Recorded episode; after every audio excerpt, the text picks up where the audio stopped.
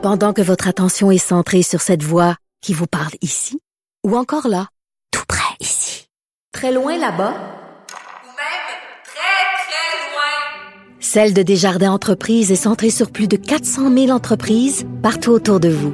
Depuis plus de 120 ans, nos équipes dédiées accompagnent les entrepreneurs d'ici à chaque étape pour qu'ils puissent rester centrés sur ce qui compte, la croissance de leur entreprise. Attention, cette émission est laissée à la discrétion de l'auditeur. Les propos et les opinions tenues lors des deux prochaines heures peuvent choquer. Oreilles sensibles s'abstenir.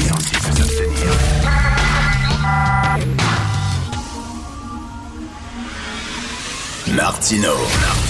De 8 à 10. Politiquement incorrect.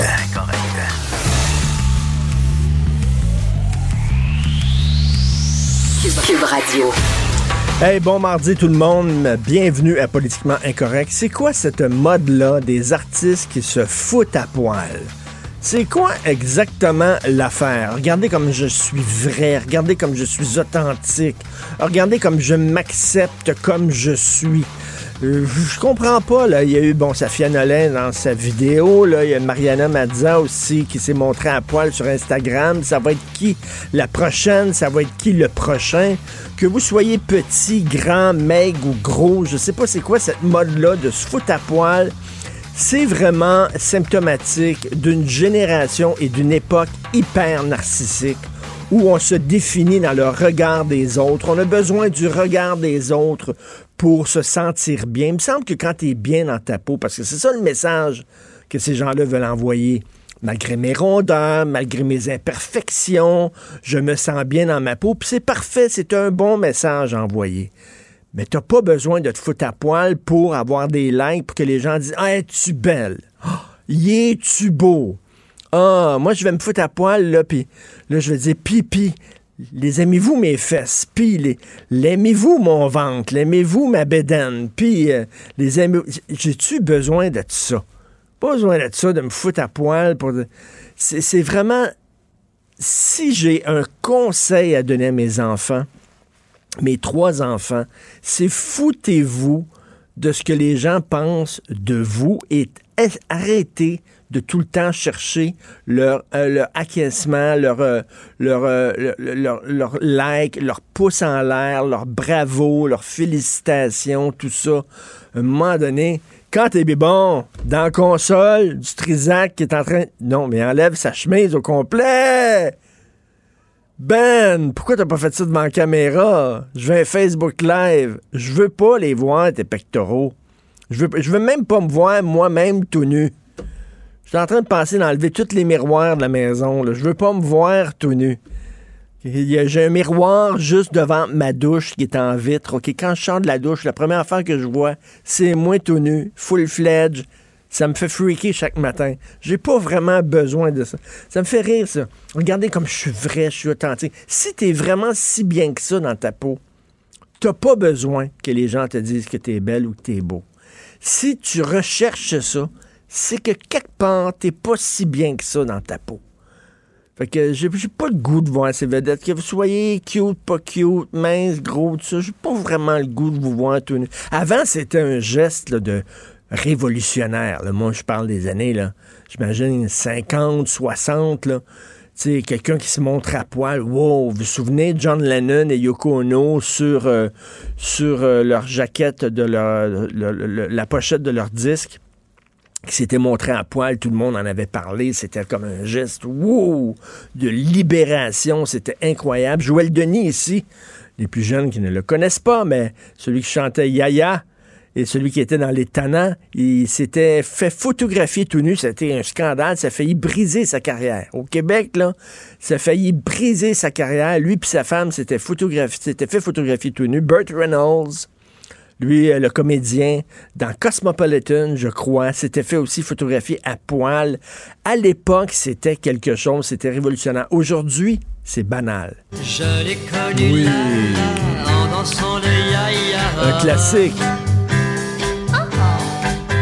Je sais pas s'il dansait ça tout nu, mais euh, Joël Denis, c'est lui. Alors, c'était fait photographier tout nu. C'était, il faudrait Hugo essaie de l'avoir pour qu'il nous en parle. Ça a été un scandale total. Mais aujourd'hui, tu vas au théâtre, pas moyen d'aller au théâtre sans qu'il n'y ait pas quelqu'un tenu sans scène. Ils sont tout le temps tenus. Tu vas voir un show de danse, ils sont tenus. Veux dire, je vois plus souvent tenus que je me vois tenu moi-même. là. Il n'y a plus rien de révolutionnaire à vous montrer à poil. Je suis désolé, vous arrivez comme 40 ans trop tard. Faut rien vous dire ça. Alors, le message aux jeunes, euh, soyez bien dans votre peau, même si vous avez des, livres supplémentaires, des kilos supplémentaires, même si vous ne correspondez pas parfaitement au canon de la beauté, soyez bien dans votre peau. Savez-vous quoi? Soyez tellement bien dans votre peau que vous n'avez pas besoin de vous montrer en poil pour avoir l'acquiescement des autres puis avoir les félicitations des autres. C'est ce que je vous souhaite. Bref, c'est un, drôle de mouvement que ce mouvement-là. Hey, 80 ans euh, de la, Deuxième Guerre mondiale, le 1er septembre 1939, euh, les, les Allemands envahissaient la Pologne, euh, l'Occident déclarait la guerre à l'Allemagne, ça fait 80 ans. Et savez-vous pourquoi il y a tant de films sur la Deuxième Guerre? Parce qu'il y en a eu des guerres, il y a eu toutes sortes de Christie de guerre au fil des années, mais on revient toujours à la Deuxième Guerre mondiale, puis il y a toujours des films, puis je suis sûr, au moment où on se parle, mais d'ailleurs, il y en a un qui va sortir, c'est Midway, sur euh, la guerre entre les Américains et les Japonais qui va sortir bientôt. Euh, Il y, a- à peu près 10 films par année qui sortent sur la Deuxième Guerre mondiale au cours de ces 80 ans-là, parce que c'était la dernière guerre juste. C'était tellement clair à cette époque-là. Il y avait les méchants d'un bord qui étaient les nazis. Il y avait les bons de l'autre bord qui étaient les Français, les Anglais, les Américains, les Canadiens. Tout. Les enjeux étaient clairs. Nommez-moi une autre guerre avec des enjeux si clairs depuis ce temps-là. Il n'y en a pas. La deuxième guerre, le Vietnam, c'est le foutu bordel. Pourquoi on était là exactement? C'était quoi l'enjeu? On ne savait pas. C'était n'importe quoi. Il n'y avait pas d'enjeu clair.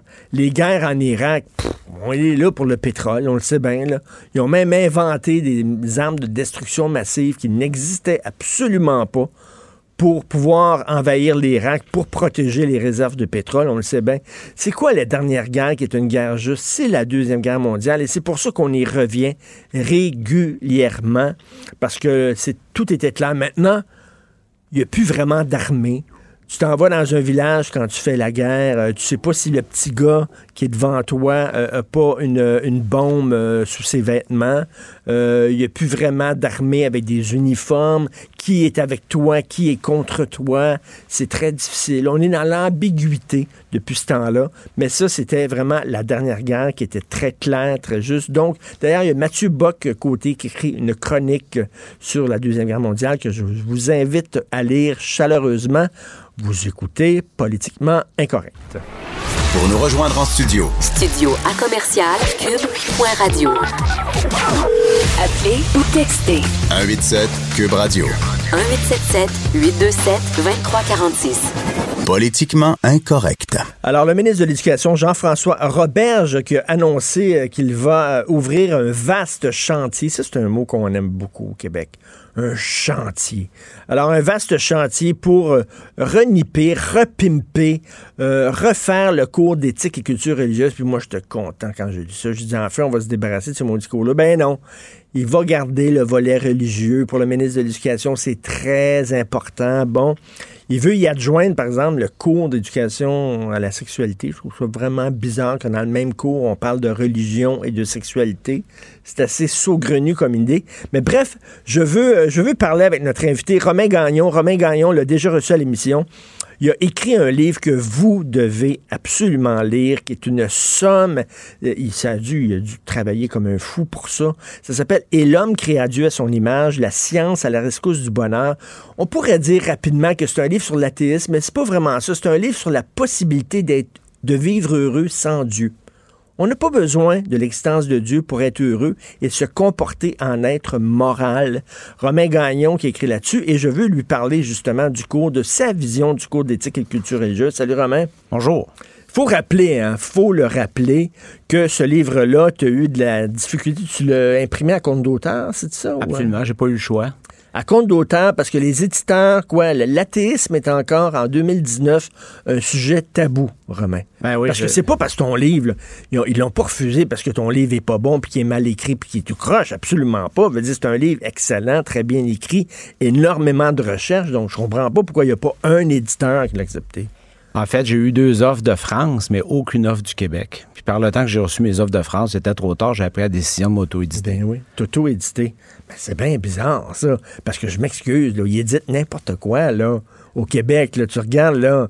T'es une vedette. T'as t'as fait deux shows de télé-réalité. T'as t'as- t'as 22 ans, puis tu peux écrire ton autobiographie, puis tu vas trouver quelqu'un pour l'éditer. Ouais, mais c'est pas toi qui Hein? dénonçais la censure tout récemment. Oui. bon, ben, voilà. Ça en a un beau cas. en tout cas, que, est-ce que tu dirais que c'est un livre sur l'athéisme?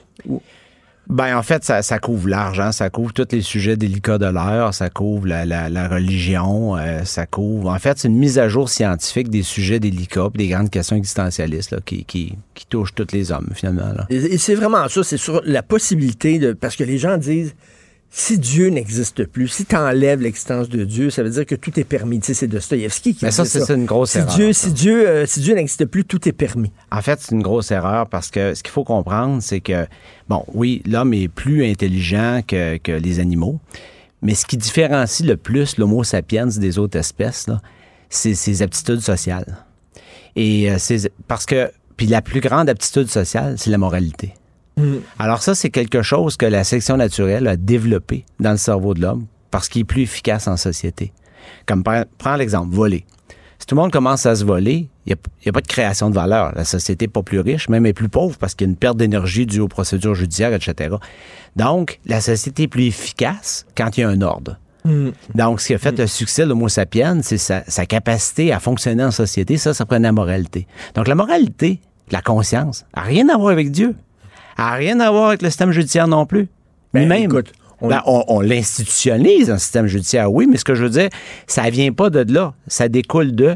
Puis même, ça s'enseigne pas. Autrement dit, ce que les gens réalisent pas, c'est que la morale, est- elle est programmée au départ dans le cerveau de l'homme. On est, on est des êtres moraux, Exactement. essentiellement des êtres moraux. Exactement. Et comme tu le dis, euh, pas besoin d'avoir un Dieu pour se comporter de façon morale, parce qu'on a vu des hommes de Dieu au cours des dernières années qui se sont comportés de façon totalement immorale, puis qui croyaient les prêtres pédophiles et tout ça. Qui, qui étaient- Ben, En fait, il y a des bonnes et des mauvaises personnes, autant chez les religieux que chez les athées. Et je cite des études intéressantes dans mon livre, d'ailleurs, où aux États-Unis, on a mené une étude, puis on a découvert au fond que, étrangement, le taux de criminalité était plus élevé chez les gens croyants que athées. Ah oui? Oui, absolument. Mais écoute, euh, je- là, grosse question existentielle à 8h18 le mardi, mais j'aime ça, moi, parler de questions existentielles comme ça. T'aimerais pas ça être croyant? Il me semble que ça, ça t'amène un apaisement, tu. Savoir que après la mort, il y a quelque chose. Il me semble que ça, ça te calme, ça t'apaise. T'es pas, t'es pas jaloux de ces certitudes-là que les croyants ont en disant il y a quelque chose après. Parce que quand tu es athée et tu regardes la réalité telle qu'elle est, tu dis non, c'est fini, c'est un gros trou noir, c'est angoissant, tabarnouche. En fait, c'est une bonne question que tu poses. Puis l'angoisse dont tu parles, j'admets l'avoir déjà ressenti moi aussi. Mais à quelque part, c'est une angoisse qui est un peu fabriquée artificiellement, justement par le clergé. Ce qui m'a fait du bien, en fait, c'est les études, euh, les recherches que j'ai faites pour écrire mon livre m'ont fait du bien. M'ont Ah permis, oui? oui, parce que, en fait, ce qu'on veut, on veut comprendre. C'est ça qu'on veut. Et à partir du moment que, que je me suis mis à jour sur euh, bon les dernières recherches en neuropsychologie puis tout ça, c'était vraiment fascinant là. Euh, puis j'ai vraiment compris que tout le processus de la morale puis tout ça, puis de l'altruisme, c'était quelque chose de programmé dans le cerveau. Je me sentais mieux après. Honnêtement là, ça m'a fait un effet apaisant. J'encourage tout le monde à lire mon livre aussi. Ben oui, puis je leur souhaite le même effet apaisant, apaisant. que j'ai ressenti moi-même. OK, mettons, là, là, il va y avoir un chantier. C'est-à-dire que le ministre de l'Éducation va consulter des gens sur qu'est-ce qu'il devrait avoir, qu'est-ce qu'on devrait changer dans le cours d'éthique et de culture religieuse. Moi, je rêve que, que Romain Gagnon soit consulté par le ministre de l'Éducation. Mettons, là, et que c'était le cas. Tu suggérerais quoi? Mais premièrement, actuellement, dans le cours d'éthique et culture religieuse, on, on te présente toutes les religions sans aucun regard critique. Est-ce qu'on présente l'option athée? J'ai fait dans ces cours-là? J'ai fait un test hier soir pour souper. J'ai demandé à mes deux plus jeunes sur cinq, là, qui ont respectivement 14 puis 15 ans, T'as cinq enfants? Wouhou! J'aurais demandé euh, qu'est-ce que l'athéisme? Ben, j'ai été abasourdi d'apprendre qu'il n'y avait aucune idée, malgré le fait que je venais d'écrire un livre sur ce sujet en plus. Alors ça, ça m'a jeté à terre un peu. Fait que vraisemblablement, j'aurais demandé, vous avez pas un cours de CR? Ben oui. Puis ils vous ont pas mont- ils ont jamais parlé de l'athéisme. Non. Ben, ça, c'est, ça, c'est C'est incroyable. ahurissant. euh, C'est quand même. ahurissant, là. Tu sais, c'est correct qu'on présente les religions, mais qu'on présente aussi l'athéisme comme étant une option. Puis présenter Aussi. les religions, attention, il faut le faire avec un, une approche scientifique. C'est-à-dire, il faut présenter les religions comme un phénomène anthropologique. Non pas comme on le faisait quand on était jeune dans les cours de, de catéchèse. Là, Ben oui. Euh, Puis il faut éviter que ça devienne une, une occasion de prosélytisme aussi, hein, parce que ça, ça a été dénoncé. Euh, Et on peut pas montrer aussi que tout est acceptable sous le couvert de la religion aussi. Il faut développer un esprit critique. Absolument. Puis il faut, gens. il faut passer le message que l'athéisme n'est pas une religion comme une autre. En fait, c'est pas une religion. Chauve, ah, c'est pas une couleur de cheveux. et, et ça, c'est, j'entends ça souvent dans le discours, dans, dans mes blogs, puis dans, dans ma page Mais Facebook. athéisme, pour certaines personnes, même en 2019, ça sonne comme, comment je peux te dire ça? Nihiliste. Oui, nihiliste, diabolique, Ouais. même à la limite sataniste, Ouais. quasiment, là, tu sais. Mais ça, c'est, c'est du brainwashing qui, qui est issu du clergé. Sais, parce qu'on se dit, euh, bon, y, y- a-tu déjà eu un régime qui prônait l'athéisme? Oui, le régime euh, soviétique Ah ouais, en je l'en- 1917. je là, on va souvent, dire, il y a eu des goulags, Mao, c'est- Mao aussi. Mao, etc. Donc, les communistes étaient athées. euh, les communistes ont créé des millions, des millions de morts. Donc, athéisme égale millions de morts. Mais Ça n'a pas rapport. Là. Tant qu'à moi, même quand on écoute la doctrine euh, marxiste-léniniste, on se rapproche pas mal d'une religion, d'un dogme, en réalité. Fait que c'est un- euh, en fait, le danger, c'est pas, à- à- de façon plus générale, c'est, pas la religion, c'est le dogmatisme. La religion est une manifestation particulière de dogmatisme.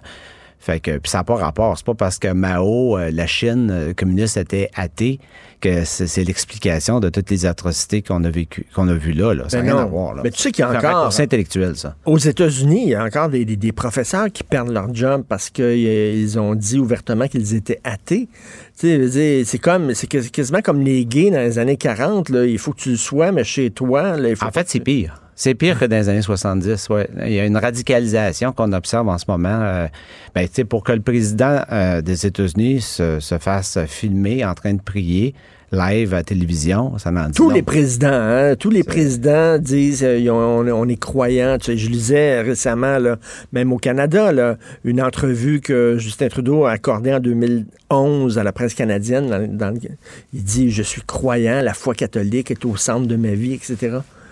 Ils, doivent tous euh, se mettre à genoux. Toi, ce livre-là, pourquoi tu l'écris? Parce que c'est énormément de job. Ça t'a pris combien de temps? Un an.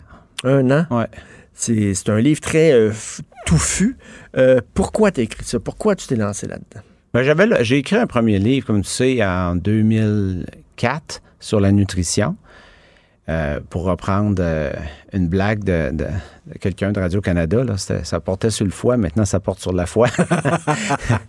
Euh, et euh, en 2004, je l'avais faite parce que j'ai eu une opportunité professionnelle. Je suis en transition de carrière, puis ça a donné. Et c'était la même chose qui s'est passé. Je- J'avais euh, une, une entreprise euh, que, je nommerai pas pour pas faire de publicité, mais que j'ai vendue. Euh. Et donc, ça m'a laissé une petite pause professionnelle. Je me suis dit, pourquoi pas? J'avais aimé l'expérience en 2004, sauf que ça, avait ça s'est passé très différemment. À l'époque, j'étais passé par les canaux traditionnels, donc la maison d'édition, etc. Mais j'ai- dû constater euh, que le monde de l'édition, le monde du livre a complètement été bouleversé, transformé. En fait, en, en apparence, il y a beaucoup de joueurs encore. Ça, c'est comme les marques agroalimentaires quand on passe dans les années centrales à l'épicerie. Mais dans les faits, quand on creuse un peu, on se rend compte que c'est toutes des marques différentes, mais que ça appartient toutes aux mêmes personnes. Il y a une grande concentration. On parle beaucoup de concentration de médias. de oui. Ben, le même phénomène existe chez les livres. Et c'est délicat parce que quelqu'un qui veut passer son idée, avant ça, il trouvait tout le temps un éditeur pour le supporter. Mais plus maintenant. Si les, les éditeurs en place, les quelques éditeurs qui restent, aiment pas vos idées, ben c'est bien de valeur. Vos idées passeront pas, sauf si vous faites de l'auto-édition comme, comme je fais là. là. Il y en a de plus en plus des gens qui s'en vont vers l'auto-édition. Ben, j'ai entendu une statistique qu'en 2017, supposément, 50% des livres aux États-Unis vendus venaient de l'auto-édition. Mais les Américains, ils ont une longueur d'avance sur nous autres. Ils ont tout le système d'Amazon qui font son l'auto-marketing. Fait que bien qu'on peut vendre notre livre en français sur Amazon, ce que je fais, malheureusement, le système de marketing d'Amazon ne fonctionne pas encore en français. Donc, on est comme dans une espèce de, de période De en ce no moment. man's land, Oui, exactement, oui, c'est ça. Où l'ancien système marche plus, puis le nouveau marche pas encore. Là. Et là, tu dis justement, euh, le- bon, la religion, c'est un phénomène anthropologique, donc on devrait, euh, on devrait enseigner, s'ils veulent enseigner la religion, les principes de base des différentes religions à l'école, ça devrait être dans un cours, je sais pas, dans, dans, dans un- quoi, dans un cours de, de- Moi- de sociaux, dans un cours d'anthropologie. Là-dessus, contrairement à toi, je pense que compte tenu de la diversité culturelle que le jeune va retrouver sur le marché du travail tantôt, puis dans la société en général, je pense que c'est important que le jeune soit préparé à ça, puis qu'il sache c'est que les religions existent. Maintenant, euh, je vais te brandir le même argument que les opposants de la loi 20 euh, 21 brandissaient haut et fort, la liberté de conscience. là. Euh, je, vais, je vais utiliser le même argument pour euh, faire en sorte que l'État, euh, en fait, ce que je veux dire, c'est qu'en général, on prend pour acquis que les parents font toujours le tout pour le bien de leur enfant, n'est-ce Oui. pas? C'est une présomption qui est vraie à 99% Sauf que l'État, on le sait, supporte le jeune euh, qui est victime de maltraitance, notamment, on pense immédiatement, mettons, à l'abus physique ou l'abus sexuel. Mais l'endoctrinement religieux, c'est une forme de C'est maltraitance. une forme de Absolument. maltraitance. Faut, faut- faut se dire les vraies choses.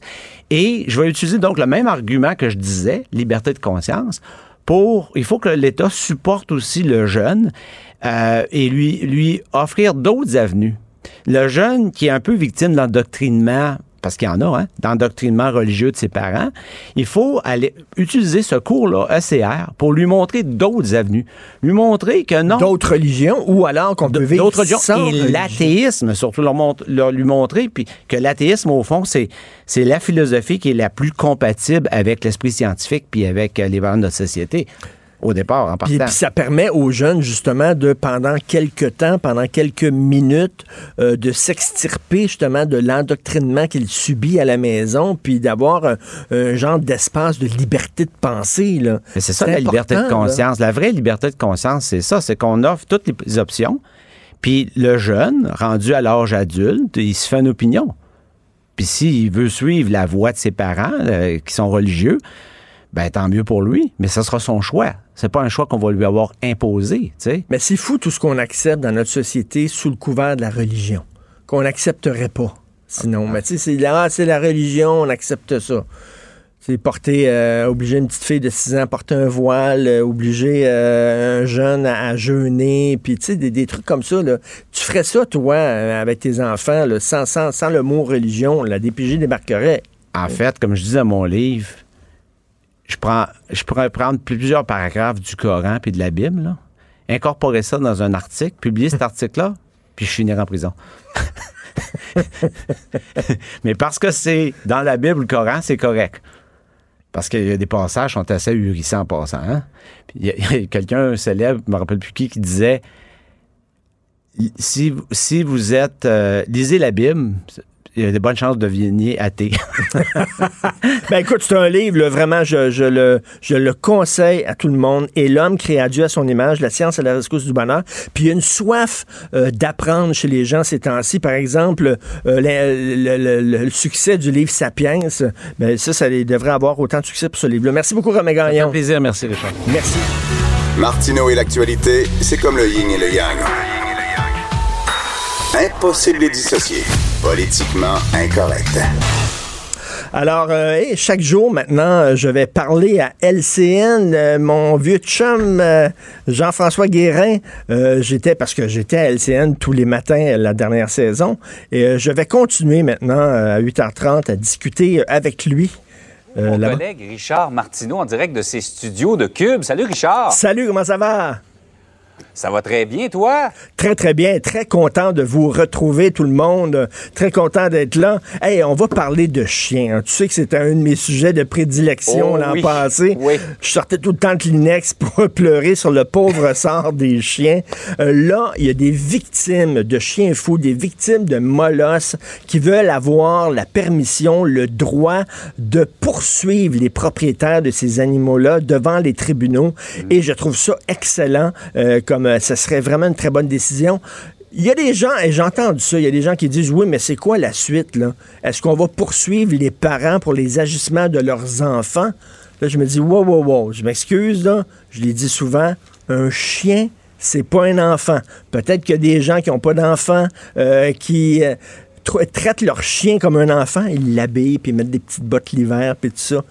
Mais un chien, c'est pas un enfant. Et tu es responsable de ton chien. Si tu le, si tu n'assures pas la sécurité de, te voi- de tes voisins, si tu élèves ton chien pour qu'il soit un molosse, puis on le sait, hein, des fois, là, il y a des chiens qui ont mordu, tu regardes le propriétaire, tu te dis, oh my God, lui, c'est pas un scout Ouais. nécessairement, c'est pas un boy scout. Il a élevé son chien pour Une que son chien soit agressif.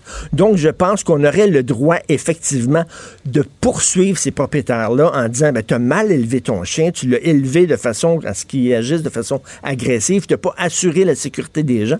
Parce que c'est bien beau penser au bien-être du chien, Jean-François. Les pauvres Non, chiens, non, là. mais là, je le sens, Richard. Concentre-toi, tu vas devenir émotif.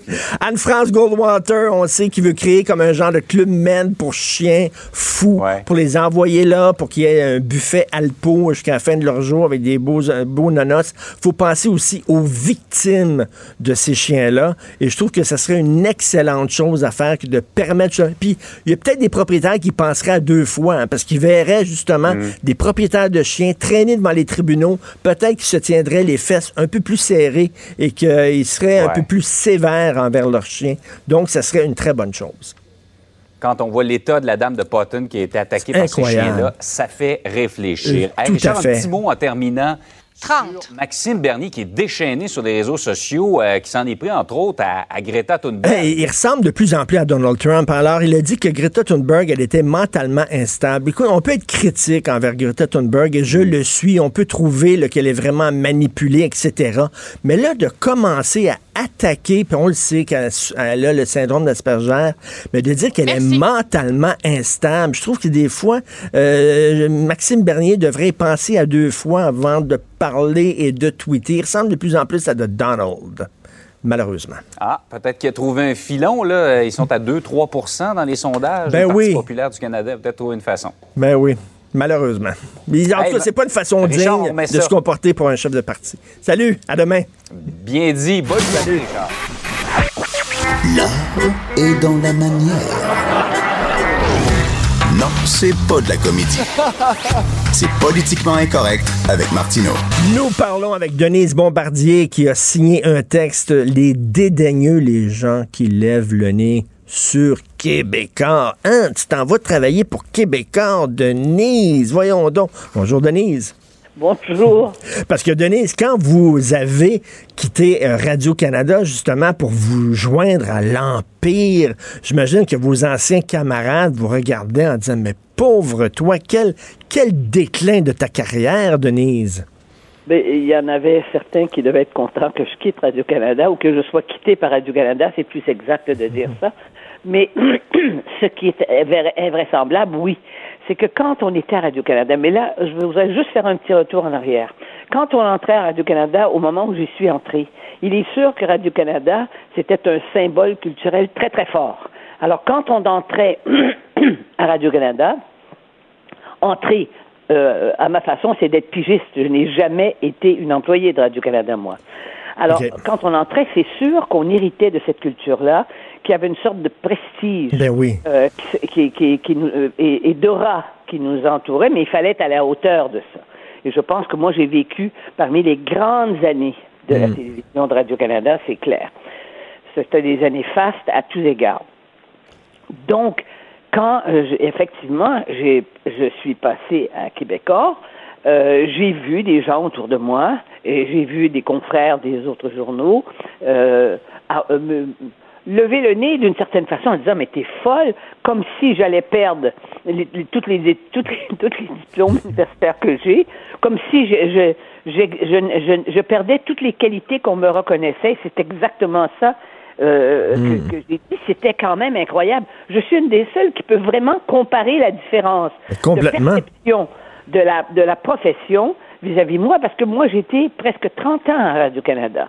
Et ça m'a euh, beaucoup agacé, d'autant plus que ce qui s'est passé à Québécois, il faut le dire, ce qui s'est passé dans le Journal de Montréal. Le Journal de Montréal est un journal qui a beaucoup, beaucoup évolué. Oui. Je pense que l'évolution euh, qui, a, qui, a, qui a été un tournant, c'est de pouvoir attirer, effectivement, des gens, euh, d'un- de, disons, du milieu intellectuel.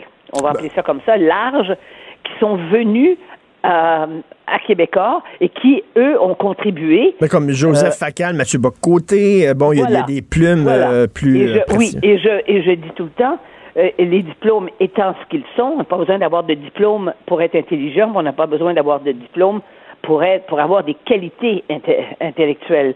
Mais une chose est certaine, on peut quand même, ça a quand même un une certaine, comment dire, ça, ça, ça dit un peu quelque chose. Vous savez que le Journal de Montréal, c'est le journal où il y a le plus de chroniqueurs qui ont des doctorats. en- Ah en oui? là. Oui, et on- je crois qu'on est cinq à avoir des doctorats. Ça dit quelque chose parce que et parmi les journaux qui nous et, ou les boîtes qui nous euh, qui nous regardent de haut, euh, eh ben vous vous trouvez pas ce phénomène-là. Alors donc c'est un journal qui a qui a changé et qui a évolué et mais dont les gens qui sont, disons, éduqués ont été capables, sont des gens qui, qui comprennent le public et qui aiment le public de, du Journal de Montréal. Parce qu'aimer le public du Journal de Montréal, c'est aimer le Québec, parce que c'est Ben- représentatif. Et quand on regarde euh, les statistiques aussi, euh, vous savez qu'il y y a 25 des gens qui nous lisent euh, au Journal de Montréal qui ont, ont fréquenté l'université. Il, y a- il y a 30 ans, c'était pas le cas.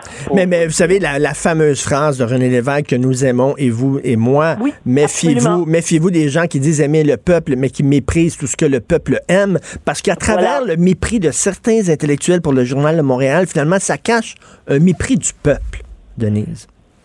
c'est oui. Et la le paradoxe dans ce qui se passe à l'heure actuelle, puis je le mets en, en lumière dans, dans, dans l'article, c'est que euh, les groupes de presse qui sont tous, tous, tous vulnérables, il faut le dire, par rapport justement au, au rôle que joue les que joue Facebook et puis et puis tout- tout- tous les autres, tous les tous, tous ces géants qui dominent, qui dominent et contrôlent la pensée en- en- partout dans le monde, hein? Et qui, et qui en plus, à travers ça, euh, contrôle nos vies aussi. Eh bien, euh, c'est sûr que ça, c'est un phénomène qui touche tous les journaux. Et c'est pour ça que tous les journaux sont vulnérables. Mais quand des journaux euh, demandent euh, des subventions et certains vont très loin. J'entendais parler le- un, des, un, des, un des, des syndicalistes de la presse, euh, pas de journal de la presse, là, mais de, de- de- du mouvement syndical, OK. qui s'attendent à ce qu'il faut que ça soit des fonds publics. Mais les fonds publics, c'est les fonds du public. Et ce public-là, eh bien, euh, il- c'est aussi le public lecteur de Radio-Canada, de, de, de- c'est le public lecteur du Journal de Montréal, et puis c'est lui qui regarde la télévision aussi. Mais euh, ça veut dire ça que l'argent des gens qui sont, disons, plus modestes, qui n'ont pas des salaires euh, de, de, de chroniqueurs dans les six chiffres comme ça se fait dans certaines entreprises de presse, eh bien, ces gens-là, euh, pourquoi paieraient-ils des, pour les salaires de gens qui gagnent deux et trois fois plus qu'eux? Il y a quelque chose de très, très gênant dans cette demande. Alors, ou bien euh, l'État finance tous les journaux, hein, puis il faut qu'il finance tous les journaux, mais là, ça s'est déjà fait, ça s'est fait. Ça s'est fait dans les, en Union soviétique. Il n'y avait pas d'autres journaux. Est-ce qu'on veut devenir la Pravda? Ça pose un problème. Si c'est vrai que quelqu'un qui concentre trop de... de, de qui, qui, qui, qui, a, qui a- qui a une position de concentration dans la presse, et c'est vrai que Québécois a aussi une chaîne de télévision, des magazines. Le, bon, c'est vrai que ça pose problème et qu'on veut pas que ça soit qu'une personne qui possède toutes les stations, tout ce qui est médiatique dans, dans, dans, dans notre société. Ben oui, il y a des craintes légitimes, là. Il y a des craintes légitimes, c'est vrai, et je pense que euh, je pense que même même le président de Québécois est conscient de Ben ça oui. quand même.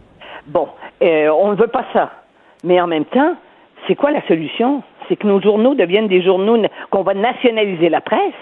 Hein? Parce qu'avec les fonds publics, les fonds publics, c'est, on, on sait très bien que c'est souvent sans, c'est, tout- c'est souvent sans fond selon les choix idéologiques qu'on fait, le choix idéologique que fait une société. Ben, et- et- on ne peut pas ça non plus. Et Denise, Mais- Denise, Denise aussi, il y a des journaux qui ont vu peut-être leur lectorat euh, diminuer, peut-être parce que les gens ne se reconnaissaient plus dans le Ah, journal.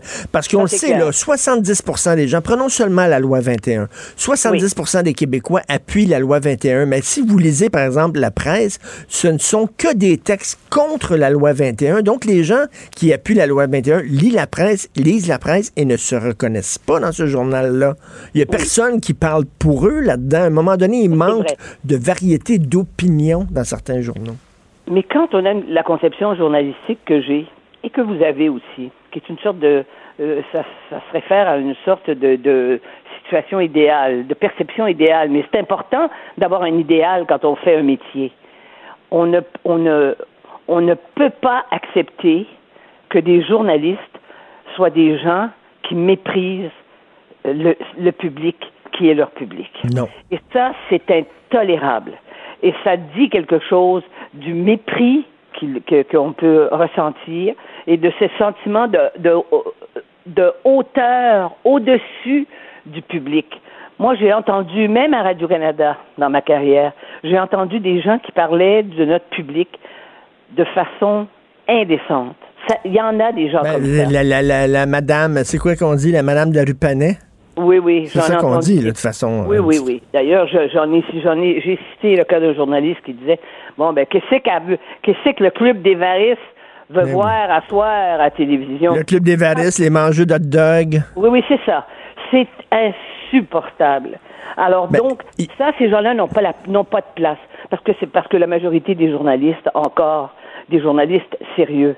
Mais il y a- il y a une hein, guerre, il y a une guerre de, il y a une guerre des classes là, qui, qui est larvée là, finalement entre une certaine élite mondialiste, etc., qui regarde les gens qui s'accrochent à leur identité, pour lesquels l'identité c'est important, de haut, avec mépris. Il y a une, il y a une nouvelle guerre de classe là, au Québec. Oui, et, mais il y, y a toujours eu des perceptions. L'autre jour, j'ai une amie qui est même pas francophone qui m'a dit c'est drôle, t'es rendu à droite, comme le journal de Montréal, de Montréal, t'es rendu à droite. J'ai dit oui, et je lui ai répondu et elle est juive. Alors je lui ai dit oui. Et c'est euh, peut-être que c'est vrai, oui, oui, je suis à droite, et ça explique peut-être pourquoi je défends Israël. Et elle a, elle- la conversation s'est arrêtée tout de suite. C'est comme s'il y avait des, des, des, des, bonnes opinions euh, honorables, respectables et des opinions méprisables. Oui, mais c'est une forme de snobisme. Et on peut, nous, on a, dans, avec, avec no- notre folklore à nous, on a identifié ça, on dit c'est le- c'est le plateau Mont-Royal, quoi. Le plateau Mont-Royal, il se croit euh, les, les, dé- les dépositaires d'une vision progressiste euh, euh, qui échappe à tous les stéréotypes. Il croit, c'est, une, enfin, c'est, une, c'est une image, mais ça dit quelque chose aussi. Et c'est gênant quand des, quand la, quand la bataille maintenant est, ouverte comme ça entre des, entre, entre des gens dont le premier, le premier objectif, c'est de faire circuler la liberté à travers leurs écrits. Tout à fait. Et en terminant, euh, Denise, en terminant, je sais que vous allez euh, de temps en temps en Floride. Est-ce que votre le, le coin de, de, de Floride que vous fréquentez, est-ce que c'est c'est vraiment c'est menacé par euh, Non, par je suis, à, je suis à Deerf- nous sommes à Deerfield Beach, toute la, toute la, toutes les, toutes les artistes, comme on dit, qui habitent dans, dans l'immeuble. Nous sommes à Deerfield Beach et comme la dernière fois où, où ça devait euh, venir, euh, ce- l'ouragan euh, allait détruire euh, notre euh, notre euh, notre Deerfield Beach. Euh, L'ouragan a changé de, de trajectoire. C'est et c'est exactement ce qui ce qui s'est passé. Comme, Ben, parce comme disent les Français, il y a une expression on a le, on a le, le, le cul bordé de nouilles. Ça veut dire qu'on est, on est chanceux. C'est parce que l'ouragan part de vous. L'ouragan part de vous, Denise. Merci beaucoup, Denise Bombardier. Merci.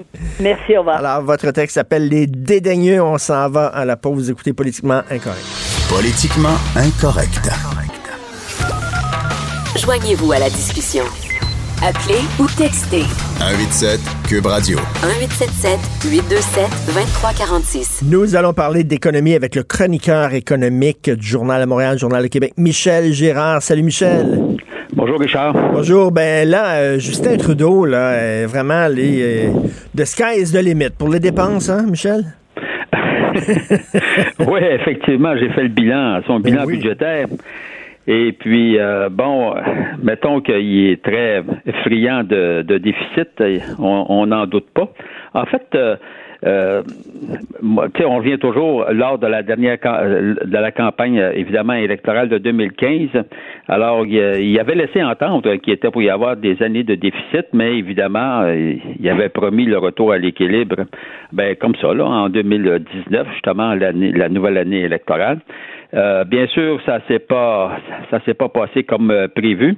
Le seul moment d'ailleurs, le seul moment où euh, où il y a eu raison, c'est quand il a présenté euh, euh, il a présenté la mise à, la mise à jour économique euh, en, en novembre euh, 2015, euh, où il avait promis là, qu'on était pour euh, présenter des déficits modestes puis rééquilibrer le budget. Bon, alors dès le premier budget, euh, ça fut une toute autre histoire et euh, les prévisions étaient à l'effet que c'était, on annonçait des déficits monstres et concrètement.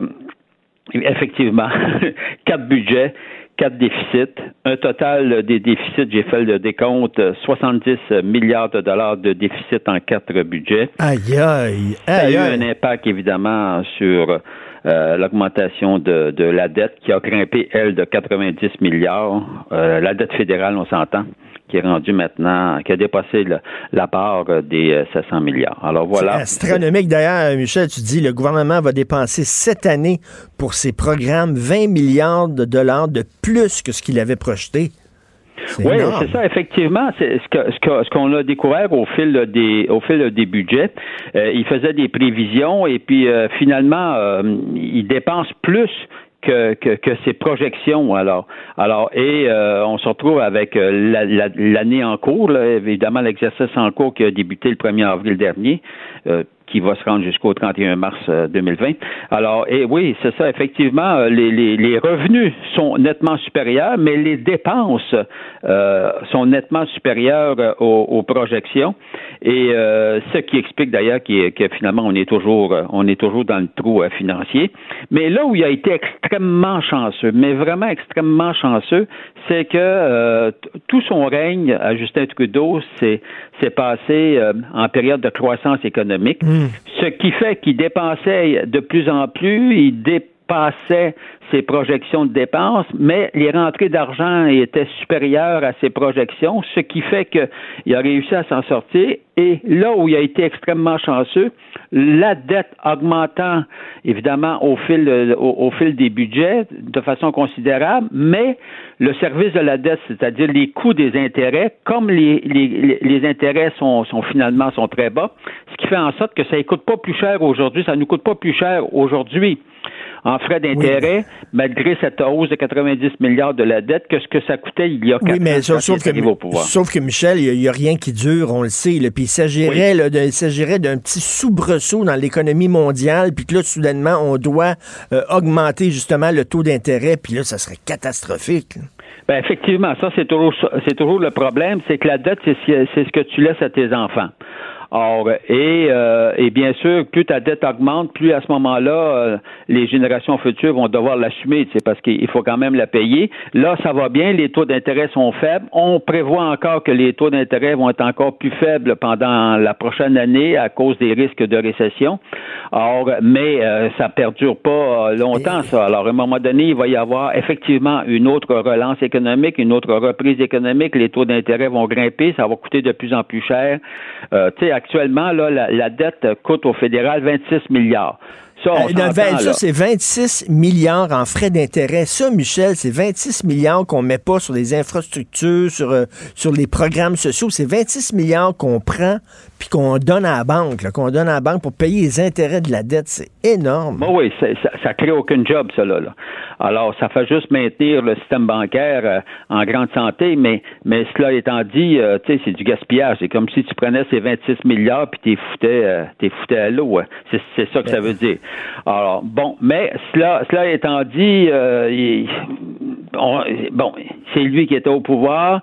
Ça a été un gouvernement libéral extrêmement dépensier.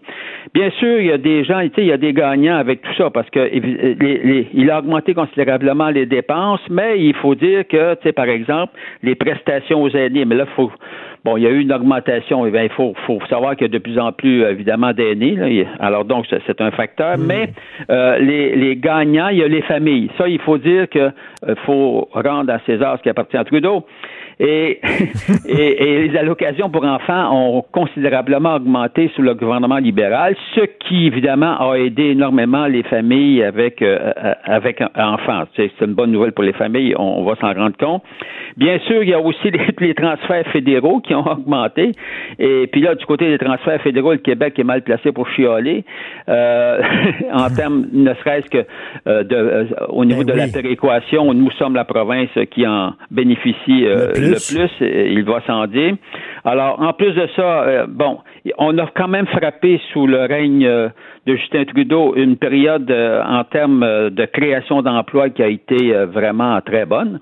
Alors, il s'est créé plus d'un million d'emplois. Tu sais, c'est pas grâce à Justin Trudeau, sauf que la période fait en sorte qu'il y a croissance économique, puis il y a eu plus de création d'emplois. Et le fait il faut dire, tu sais que quand il a lancé, il est arrivé au pouvoir puis qu'il s'est lancé dans des gros déficits, tu sais qu'il faisait bande à part, là, parce que les autres étaient tous, les autres gouvernements à travers le monde, la plupart, là, étaient euh, en période de, de restrictions budgétaires.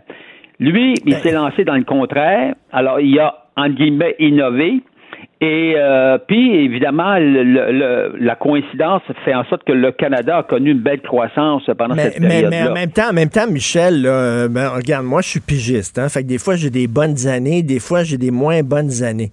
Quand tu as Ouais. des bonnes années, tu en profites pour mettre de l'argent de côté parce qu'à un moment donné, tu vas avoir une mauvaise année, puis tu vas pouvoir, tu pour- vas pouvoir Ouais. piger dans tes économies. Moi, j'ai lu que c'est le, le premier ministre dans l'histoire du Canada qui a le plus dépensé en période de croissance économique? Ben, tu te trompes pas. C'est effectivement. Non, non, sais, c'est vraiment un grand, un grand dépensier. Ben oui. Mais Comme son je père. dis, le- le- économiquement parlant, création d'un million d'emplois, ce qui est très, ce qui est très bien en soi. Ensuite, le taux de chômage a for- fortement reculé. Il est rendu à 5,7 au, au pays. La rémunération hebdomadaire a augmenté. Le produit intérieur brut a grimpé. Écoute, le produit intérieur brut au Canada a grimpé plus qu'aux États-Unis. Il faut le faire, là. 14,8% Maintenant, on est tributaire de l'économie américaine.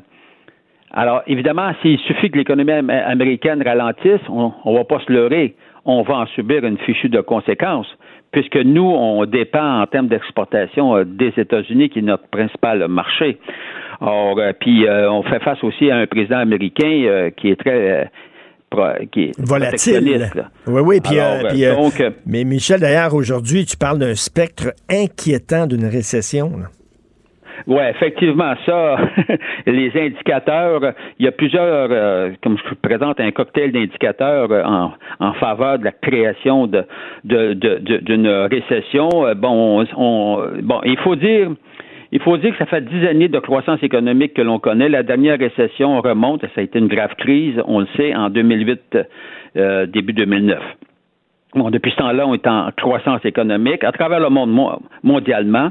Alors, un moment, donc, dix ans, là, c'est vieux comme cycle de croissance économique. C'est-à-dire, j'entends par là, c'est que, à un moment donné, il y a une, il- Bon, les cycles économiques font en sorte qu'on arrive avec des, des, des ralentissements, sinon des, des récessions. Là, à l'heure actuelle, on a évidemment, il y a beaucoup de facteurs qui laissent entendre qu'on, que le, la récession est à nos portes. Ben, on verra si concrètement ça va se matérialiser.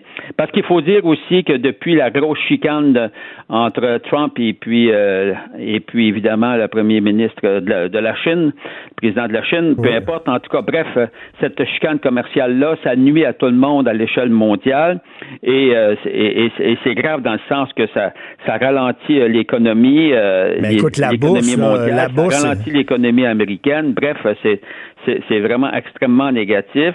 On a l'Italie qui est en de- qui- ben, qui est en crise. Moi, tu vas me dire c'est pas une grande surprise, mais enfin, bref.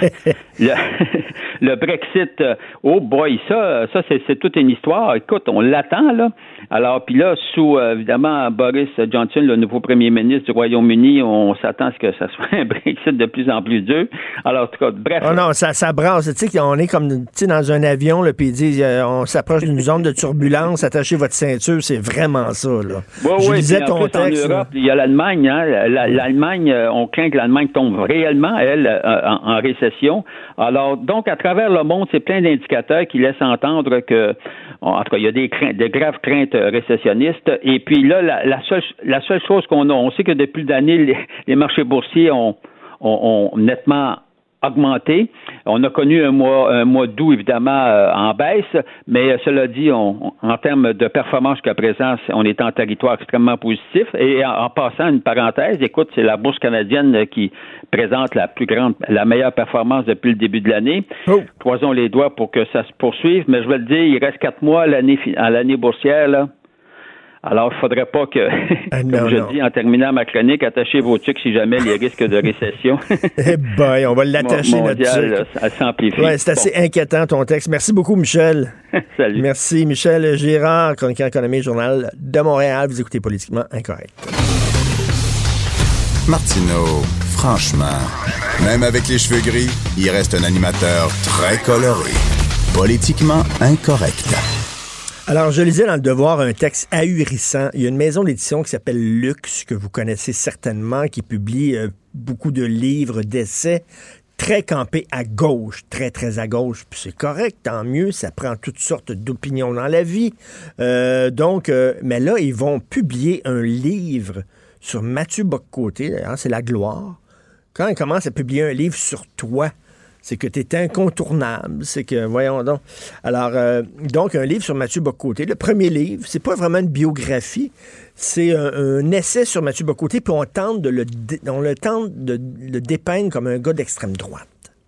On dit qu'il pogne en France parce que quand il va en France, euh, il est accueilli à bras ouverts par, euh, par l'extrême droite française. Puis que c'est un méchant identitaire. Puis ça, c'est du délire. C'est du délire. C'est des gens qui ont jamais lu ces livres. C'est du grand délire. Alain Finkielkraut qui reçoit à bras ouverts Mathieu Boccoté, c'est pas quelqu'un d'extrême droite. Euh, la bande de Causeur, le magazine Causeur, dans lequel écrit notre prochain invité euh, bientôt, le Jérôme Blanchet-Gravel, écrit pour Causeur. Mathieu Boccoté écrit pour Causeur, c'est pas l'extrême droite. Mathieu Boccoté, tous les samedis, il y a une chronique dans le Figaro. Le Figaro, bon, Yann, c'est pas l'extrême droite. Êtes-vous tombé sa tête? C'est que c'est un identitaire. OK, pour lui, l'identité, c'est important, l'identité québécoise. Et pour la gauche, l'identité, c'est épouvantable.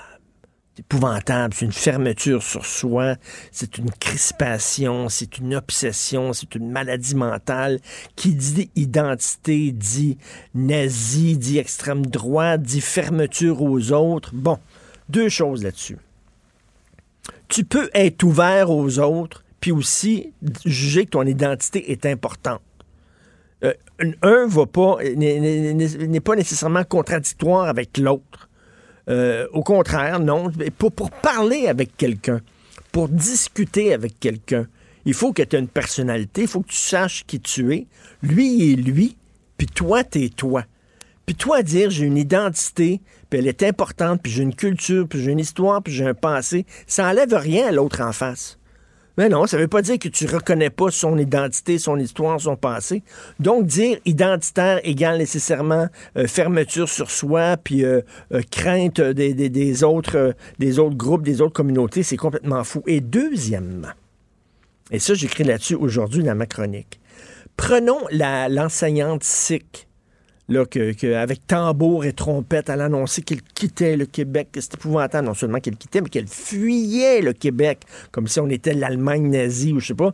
Elle fuyait le Québec parce qu'elle voulait être enseignante et elle ne veut pas enlever son turban parce qu'elle est sick. Bon. Puis, probablement, c'est drôle parce qu'elle va aller enseigner en Colombie-Britannique dans une école privée. Or, si elle avait enseigné dans une école privée au Québec, elle n'aurait pas dû enlever son turban parce que la loi 21 ne s'applique pas aux écoles privées. Donc, c'est faux. Là. Quand elle dit j'ai dû quitter parce que je ne voulais pas enlever mon, mon turban, elle aurait pu travailler dans une école privée, puis elle n'aurait pas eu de problème. Donc, tout ça, c'était vraiment n'importe quoi. Mais bref, elle a dit je ne veux pas enlever mon turban parce que mon turban, je suis sikh et mon turban, ça fait partie de mon identité.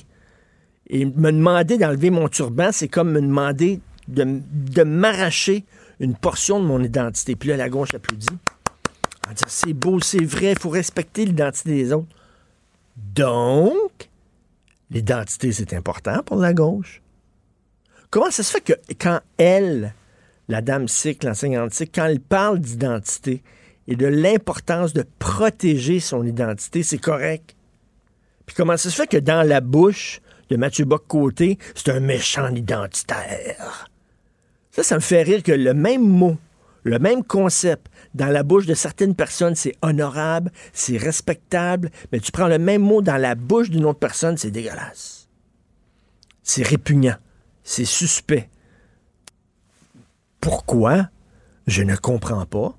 On a le droit, les Québécois francophones de souche, de dire qu'on est fiers de notre identité, qu'on trouve qu'elle doit être protégée, pas nécessairement qu'elle est menacée, mais tu sais qu'elle doit être protégée, célébrée.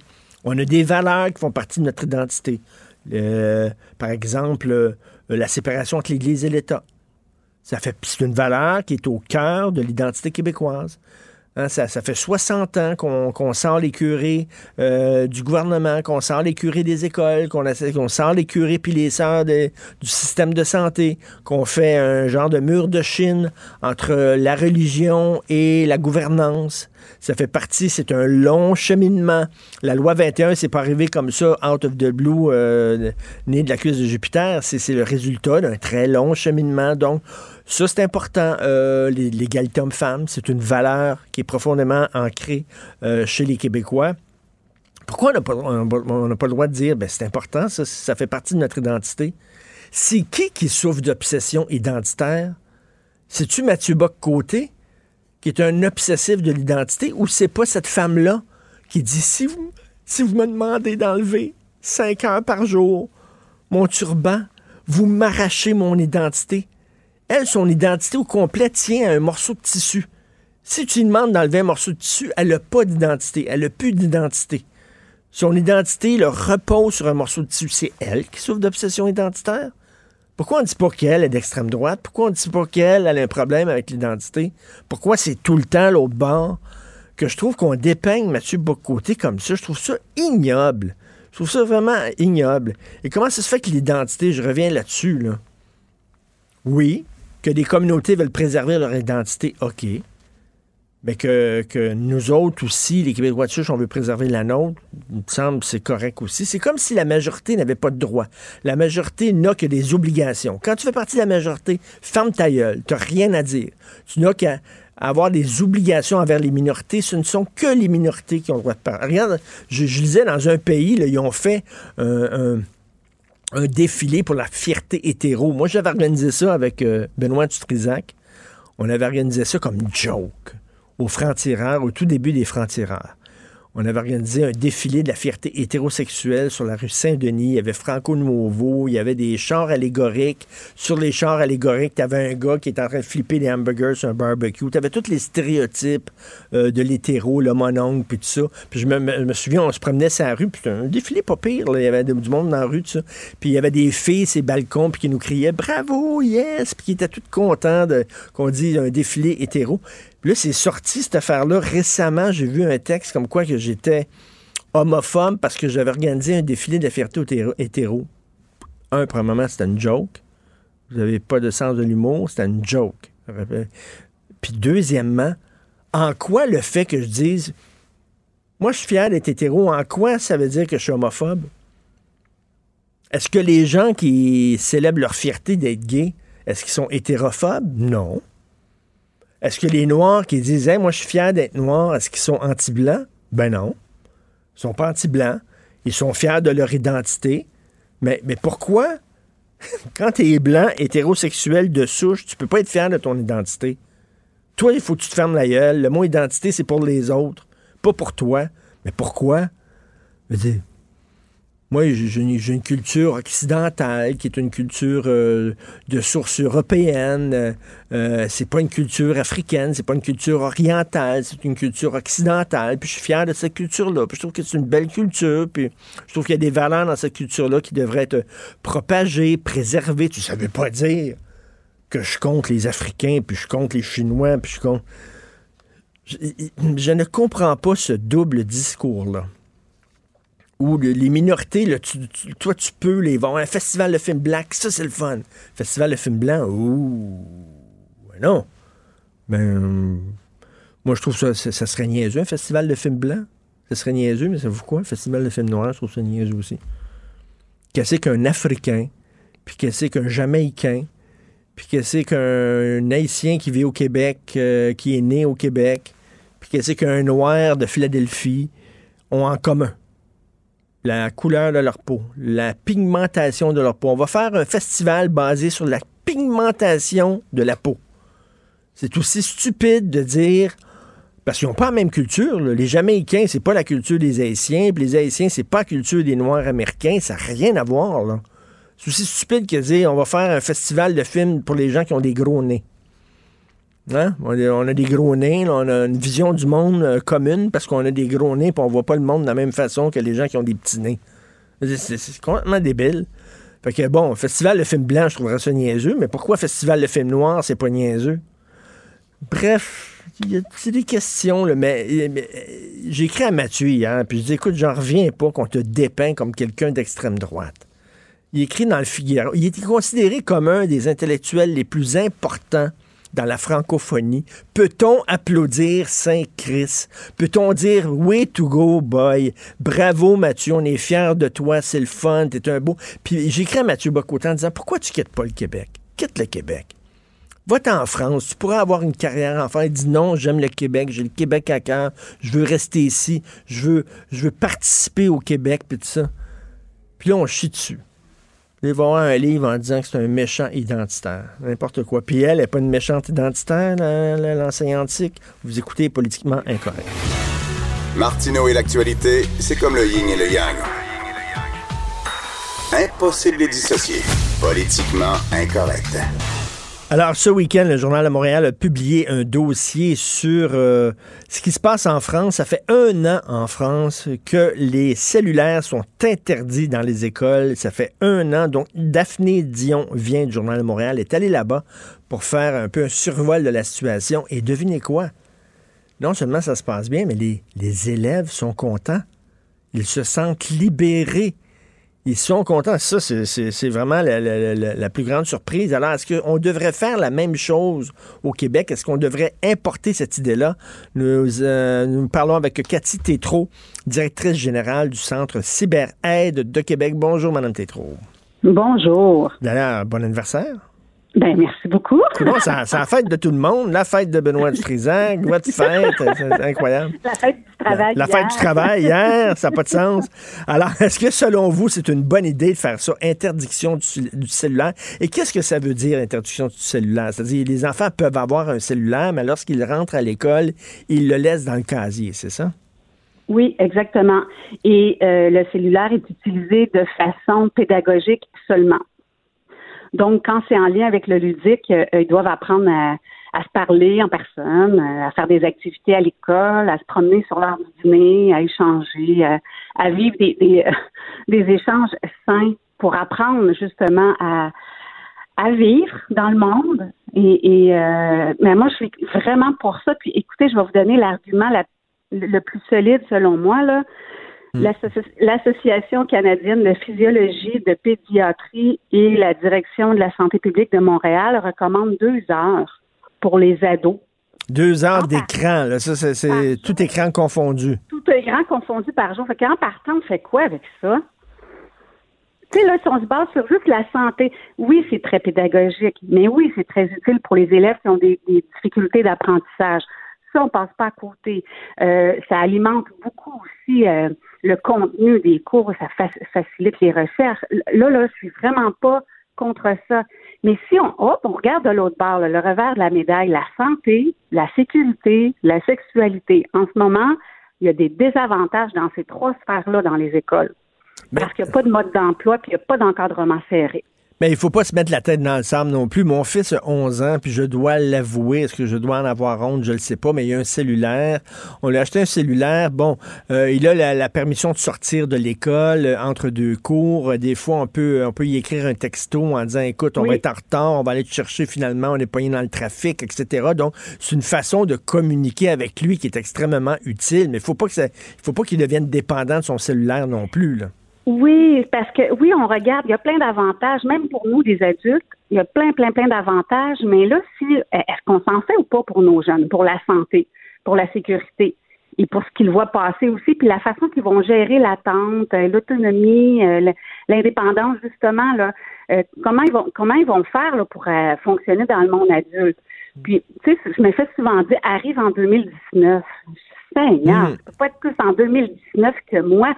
Si là, il n'y avait pas de désavantages, je serais la première à, à le dire. Tu sais, je suis pas là pour aller à l'encontre de, de, de ce que les jeunes aiment ou, la liberté que ça laisse aux parents de savoir ce que leur enfant est. Je, je conçois qu'il y a plein d'avantages. Il y en a plein, mais faut s'asseoir puis il faut se dire ok ça réussit là-bas euh, là en Ontario euh, c'est ça qui va arriver puis je pense que cette solution drastique là on n'a pas le choix de passer par ça parce que ça va donner une ligne directrice aux écoles pour dire ok attends un petit peu là si cette semaine on n'en fait pas de pédagogie sur euh, dans le monde virtuel ben il n'y a pas de chiolage parce que c'est une ligne directrice Mais, mais, mais, mais, ligne. mais, mais Cathy, est-ce que ça vous surprend euh, euh, les résultats du, du dossier du Journal de Montréal? Parce que les étudiants sont les premiers contents.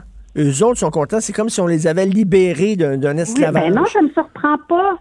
Je suis partie avec 18 jeunes, trois jours, moi, en, en, activité. Ils ont, ils ont tout laissé, là, mais leur cellulaire, leur écran, là, vraiment là, dans un dans, dans un sac à l'école, puis on est parti, puis on s'est fait du fun. Là. Ils ont chanté dans le bus.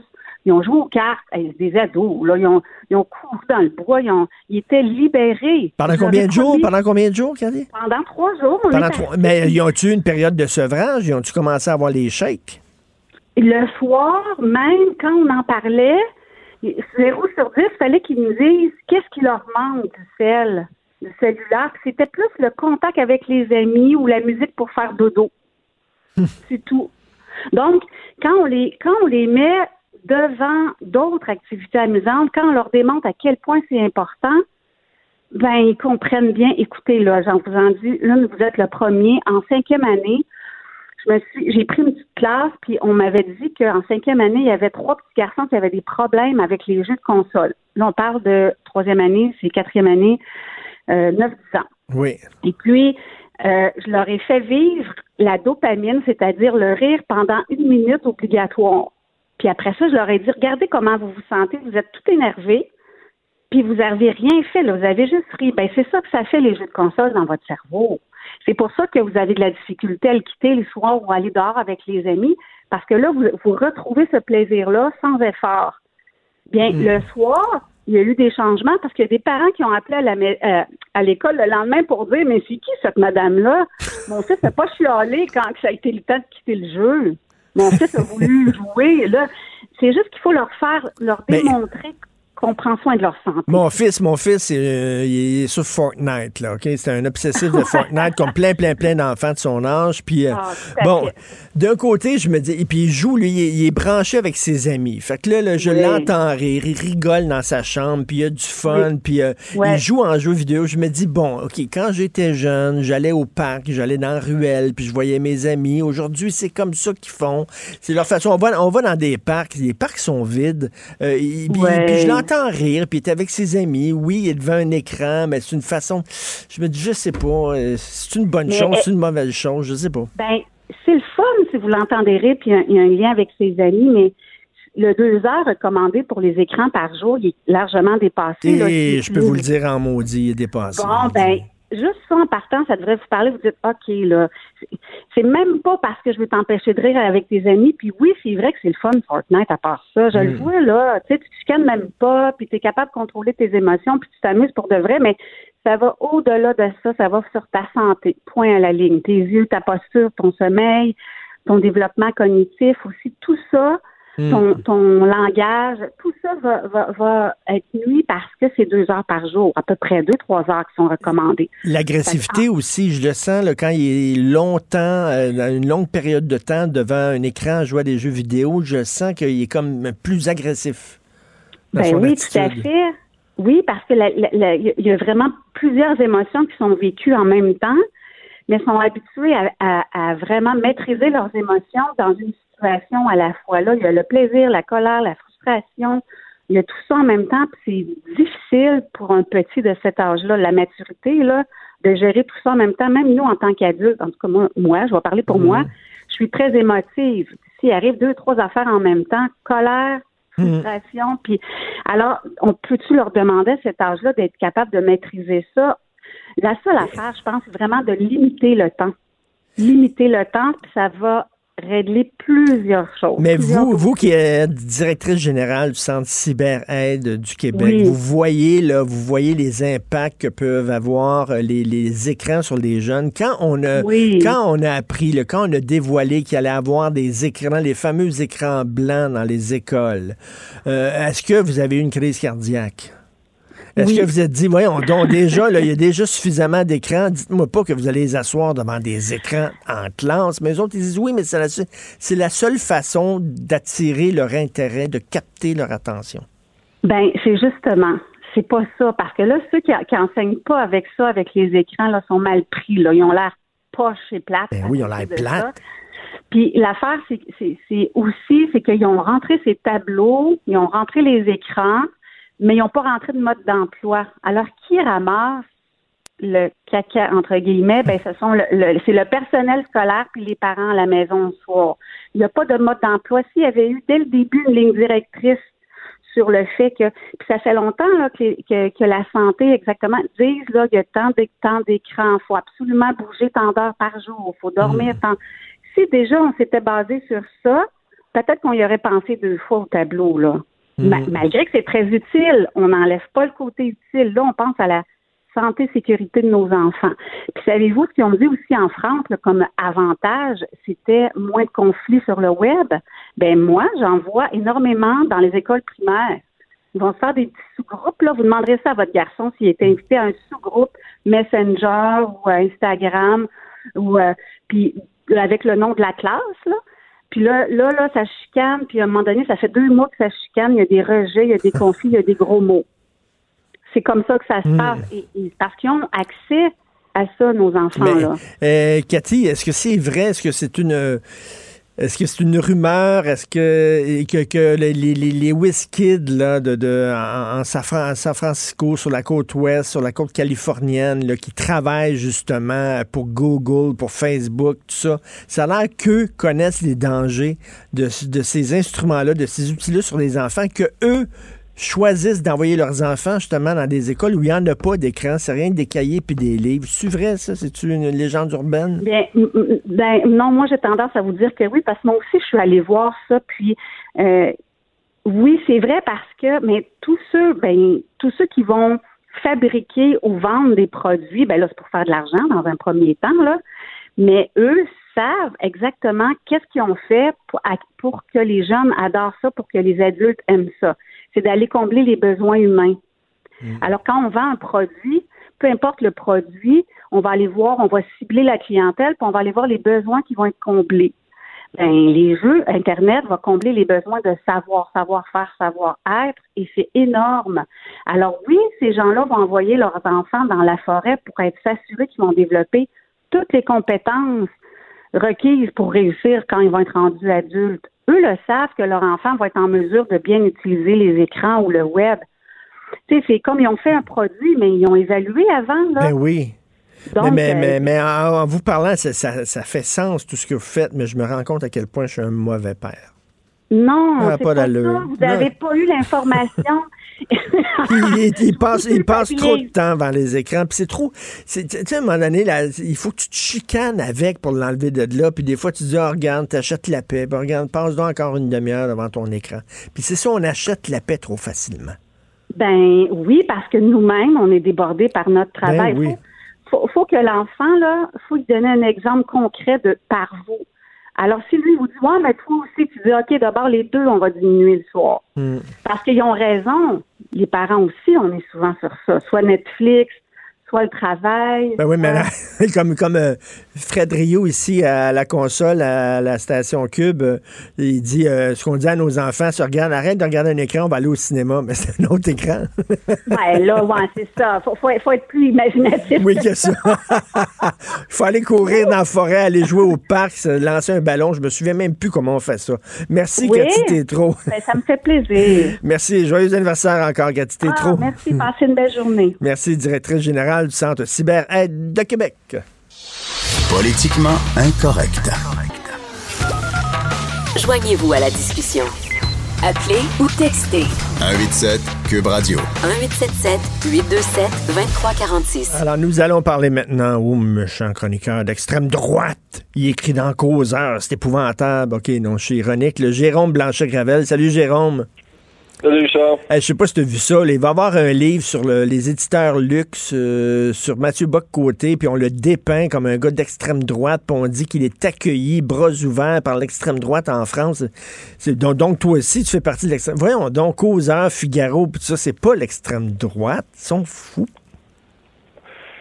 Oh, écoute, Richard, c'est décourageant. Le, le Québec a l'extrême droite tellement facile. Écoute, même toi, Richard, on t'a déjà dit d'extrême droite. Ben oui. Alors que t'es, t'es, même pas religieux, Richard. T'es même pas un vrai conservateur. Désolé de te le dire, là. Euh, je sais pas si tu te pensais conservateur, mais moi, je te l'apprends matin. T'es pas un vrai conservateur, Richard. T'es athée, euh, t'es contre le christianisme, t'es contre l'islam. de- euh, tu ferais des chroniques en Turquie, tu serais un dissident politique, tu serais mis en prison contre le régime Erdogan. Euh, donc, l'extrême droite, Qu'est-ce que ça veut dire? Ben, l'extrême droite? C'est- juste un qualificatif pour désigner finalement les hérétiques qui n'ont pas, qui ont pas voulu se plier, s'agenouiller devant euh, le, le Saint-Hôtel Guy Lepagien du Québec. Et donc, euh, ça va pas plus loin que ça, l'extrême droite. Il faut en finir avec cette étiquette-là. Alors, remarque qu'on n'en finira pas bientôt, malheureusement, mais, euh, mais, mais c'est ça. C'est une étiquette qui, évidemment, sert à diaboliser euh, tous ceux qui pensent pas comme nous. là. Écoute, euh, tu vas te faire plein d'amis encore avec ta chronique. euh, c'est ça qui est le fun. Parle-moi de David Suzuki, ton grand ami. Ben oui, M. Suzuki avec sa fondation euh, qui euh, nous, a- nous invite à, à s'inscrire à une forme de, de campagne, enfin à y participer. C'est une campagne pour baisser l'âge euh, du droit de vote de 18 à 8 ans. Donc une campagne qui s'appelle Attends, attends, attends, 18 attends, attends, 8. attends, attends, minute, j'ai mal compris. Tu as dit 8 ans. J'ai pas dit 12, Richard, j'ai dit 8. Attends une minute, il veut. attends une minute, là. Il veut que les gens de 8 ans votent aux élections. Les gens de 8 ans, ben oui, c'est ça le point. Et il faut voir la pub aussi, là, il faut voir la, la vidéo, donc avec des enfants qui ont des pancartes euh, avec des arbres et tout ça. Évidemment, le but, c'est eux, ils pensent que si on fait voter les enfants, euh, les enfants vont se mettre à voter massivement pour euh, ben, les écologistes finalement, parce que je veux dire, on, euh, si c'est une, fondation écologiste qui prône ça, ça doit être pour cette raison-là. C'est sûrement pas pour que les enfants votent contre les écologistes. Mais non. Euh, mais mais, mais, mais qu'est-ce que ça nous dit? C'est quoi le raisonnement? Parce que logiquement, Richard, les enfants vont voter comme leurs parents, parce qu'à 8 ans, évidemment, on n'a pas les facultés intellectuelles pour voter, là, à moins que je me trompe ou à moins d'être un, d'être un génie en herbe. là.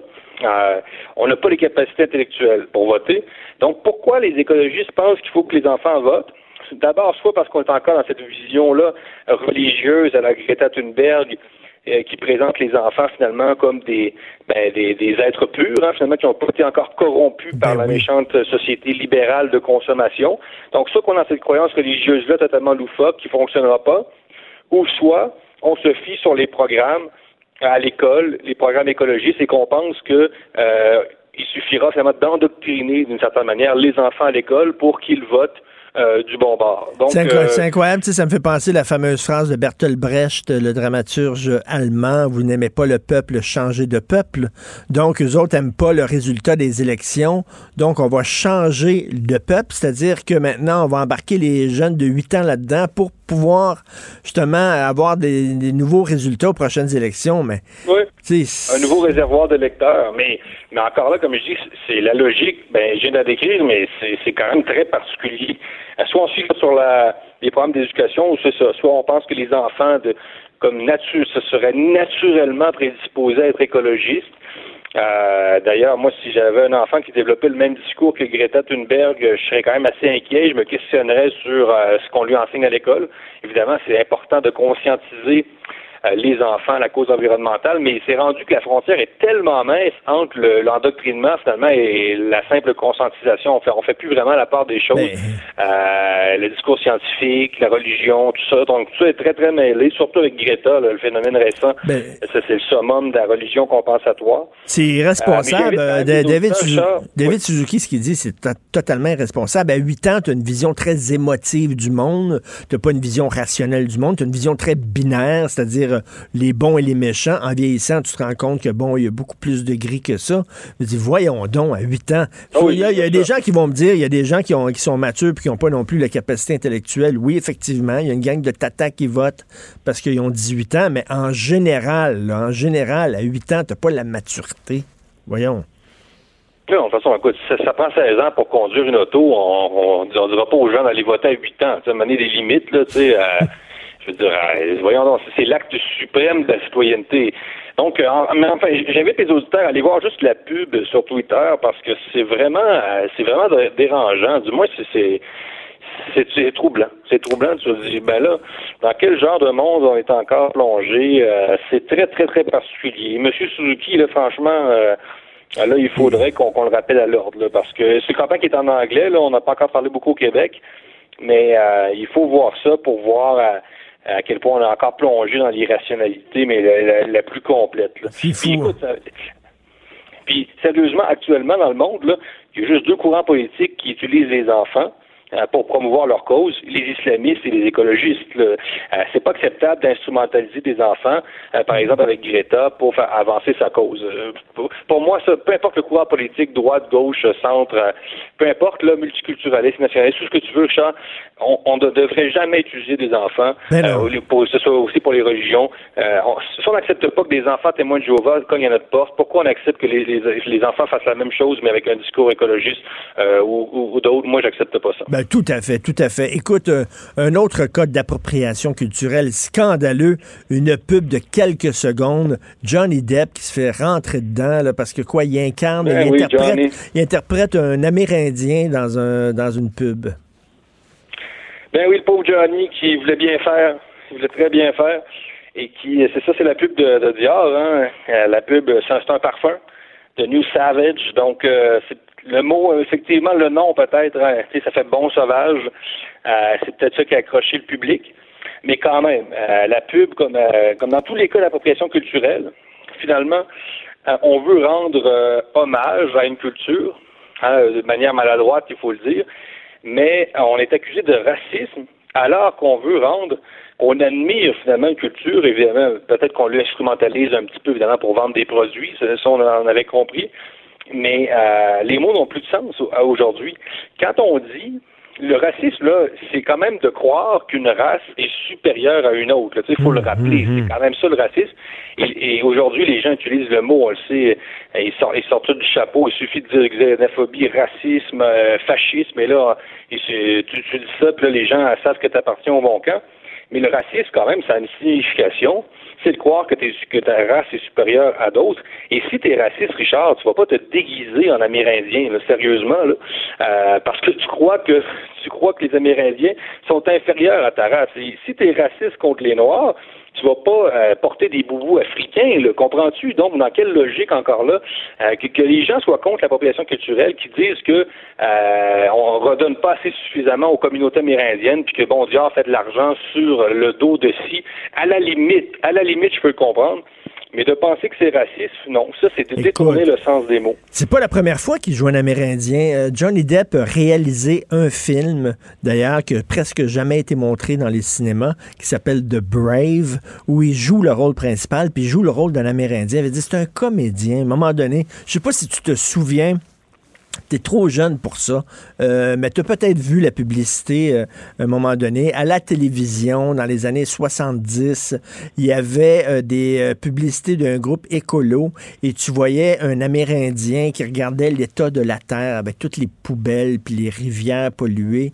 Puis là, il regardait ça puis il pleurait. Là, tu avais un gros plan sur sa, sa larme qui coulait et cet Amérindien-là est devenu très, très connu. C'était même pas un Amérindien, c'est un Italien. C'est un Ah Italien oui, qui a joué. ouais, ouais, ça, c'est comme les western spaghetti. Ben oui. Ça aussi, c'est de l'appropriation culturelle, Richard. Ben là, oui. C'est ça, là. Il faisait des westerns. Est-ce que là, on va, on va dire, non, les westerns, ça peut juste être tourné euh, en Arkansas et on a, les Italiens peuvent pas faire ça. C'est, des méchants qui instrumentalisent la culture western, tu sais. Euh, de toute façon, par définition, la culture, c'est universel. Et, et euh, moi, je pense que j'ai, j'ai une certaine sensibilité autochtone. Je pense que ce serait bon quand même que ces grandes compagnies capitalistes-là, Richard, euh, euh, décident de construire, je sais pas, une école dans une réserve amérindienne pour remercier. À, à la limite, ça, je peux m'entendre avec une certaine gauche là qui, qui prône ça. Je suis pas nécessairement en désaccord avec ça. Tu sais, le partage, tu sais, c'est dans cet esprit de solidarité-là. Euh, mais les Amérindiens euh, de- devraient, euh, au lieu de, de- de toujours crier à la l'appropriation culturelle, devraient même se réjouir dans un certain sens, jusqu'à un certain point, de voir qu'on rend hommage à leur culture et qu'on n'est pas justement dans le, on n'est pas en train de dénigrer la culture. Je veux dire, euh, moi, si je dénigrais les, les Mexicains, euh, je veux dire, euh, je, je vais pas mettre un sombrero. Comprends-tu que ça, marche pas là. Il y a quelque chose dans cette dans cette manière de voir les choses qui qui, qui pas logique tout simplement. là. Ben oui, puis tu sais, ben, ben oui, c'est une, c'est une annonce de parfum, puis ben oui, ça reprend tous les clichés des Amérindiens près de la terre, puis tout ça. Mais comme tu dis, c'est un peu un hommage à la Oui, culture oui, vrai. amérindienne. là, tu sais. Mais on est toujours un peu dans le cliché. Ben oui, euh, c'est un parfum. faut pas toujours s'indigner. on est dans l'ordre de la représentation, c'est de la pub, c'est de l'imaginaire.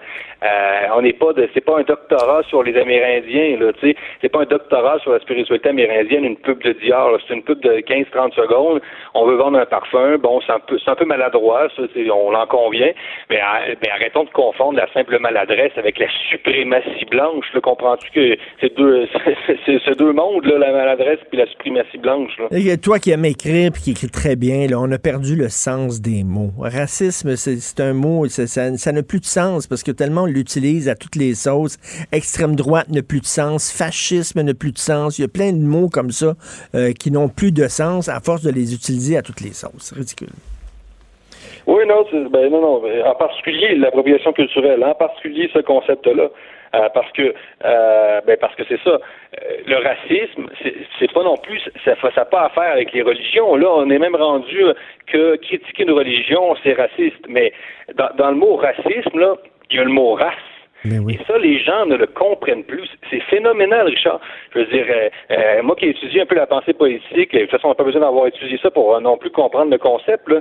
mais, euh, mais, mais le, le- le racisme, c'est un phénomène qui est extrêmement grave et on est rendu que euh, on, est en train de vider le concept de, sa charge symbolique. Même chose pour le génocide, on l'a vu aussi avec le rapport sur les femmes autochtones, sans rien enlever euh, aux femmes autochtones qui vivent la violence, c'est un phénomène réel.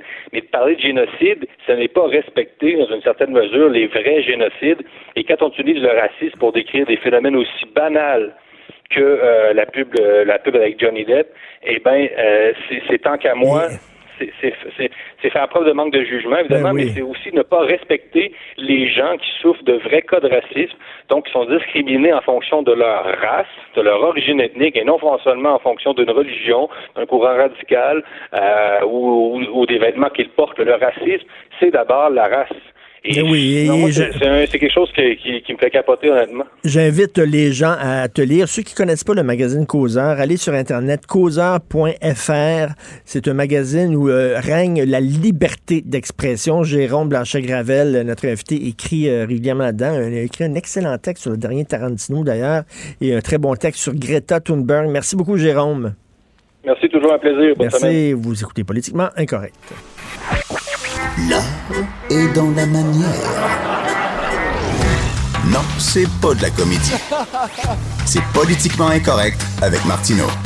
Alors, la loi 21 est une loi controversée. La CAQ le savait, le gouvernement Legault le savait que, bon, euh, cette loi-là aurait, euh, serait attaquée dans certains milieux. Donc, ils ont fait une loi, ils ont mis de l'eau dans leur vin. Ils ont fait une loi qui est modérée. Par exemple, la loi 21, comme je le disais tantôt, ne s'applique pas aux écoles privées. Il y a des gens qui disent pourquoi, eux autres, ils ont dit, regarde, ça s'applique pas aux écoles privées. Euh, il y a une clause grand-père, c'est-à-dire qu'il va y avoir des enseignantes qui vont pouvoir garder leur voile parce qu'elles sont, arrivées euh, dans le milieu du travail avant l'application de la loi 21, puis il y en a d'autres qui devront l'enlever. C'est une incohérence, mais eux autres disent qu'on a mis de l'eau dans notre vin. Euh, si votre enfant, vous, c'est écrit dans la loi, votre enfant a le droit à une éducation laïque. Par, contre, si votre enfant, son enseignante est voilée, vous pouvez pas retirer votre enfant des classes. Vous devez le laisser là. Il y a des gens qui vont dire c'est une incohérence, mais là, les autres disent au gouvernement Legault, oui, mais bon on est modéré. Et là, Régent Parent écrit un excellent papier en disant ben la modération n'a pas toujours meilleur goût. C'est bien beau d'être modéré, mais à un moment donné, quand tu mets tellement d'eau dans ton vin que ça goûte le Kool-Aid, quand ta, quand ta loi est tellement incohérente qu'elle devient euh, un peu absurde, c'est pas très très efficace. Bonjour Régent Parent. Bonjour, Richard Martineau. Bon, ben là-dessus, le mettons, j'aimerais avoir votre position. Ben, ta position, Régent, on se tutoie, on se connaît bien. Euh, Régent, ta position, est-ce qu'un parent devrait avoir le droit de retirer son enfant lorsque l'enseignant ou l'enseignante porte des signes religieux ostentatoires, selon toi? Moi, je pense que dans le cadre de la loi actuelle, il devrait y avoir des mécanismes qui permettent aux parents, finalement, de demander, euh, euh, je dirais, une dérogation. Je suis pas, je suis pas, pas favorable au fait que les, des, parents se mettent à magasiner leurs enseignants. Là, ça, capable d'appuyer le ministre et le premier ministre là-dessus. Mais dans le cadre de la loi 21, euh, sur la base des principes de la laïcité, euh, je voulais dire que le gouvernement aurait dû prévoir euh, des mécanismes qui font en sorte que si un parent demande que son enfant soit dans une classe d'une enseignante ou d'un enseignant qui ne porte pas, euh, qui porte des signes religieux, euh, que, son enfant soit pas dans cette classe-là, il me semble qu'il aurait dû y avoir des mécanismes de transition. Mais idéalement, puis tu connais ma position, Charles, moi, ça aurait été l'application, je veux dire, l'interdiction du port de signes religieux à l'ensemble des employés de l'État. Donc ça, ça évite euh, euh, la discrimination interne, ça, ça évite d'affaiblir ta propre loi. Tu te retrouves dans un contexte, là, puis moi, je, je, parle même pas des écoles privées. J'imagine seulement dans une école primaire publique hmm. où l'enfant, il va être dans une classe, dans l'enseignante euh, jouer de la clause grand-père. Dans une autre classe, euh, l'enseignante ne joue pas de la clause grand-père. Il s'en va au ben service de garde, l'enfant. Là, les éducatrices peuvent porter tous les signes religieux qu'elles veulent. Euh, le psychoéducateur vient intervenir dans la classe. Le psychoéducateur ou la psychoéducatrice peut porter tous les... C'est ces incohérences-là. C'est incohérent.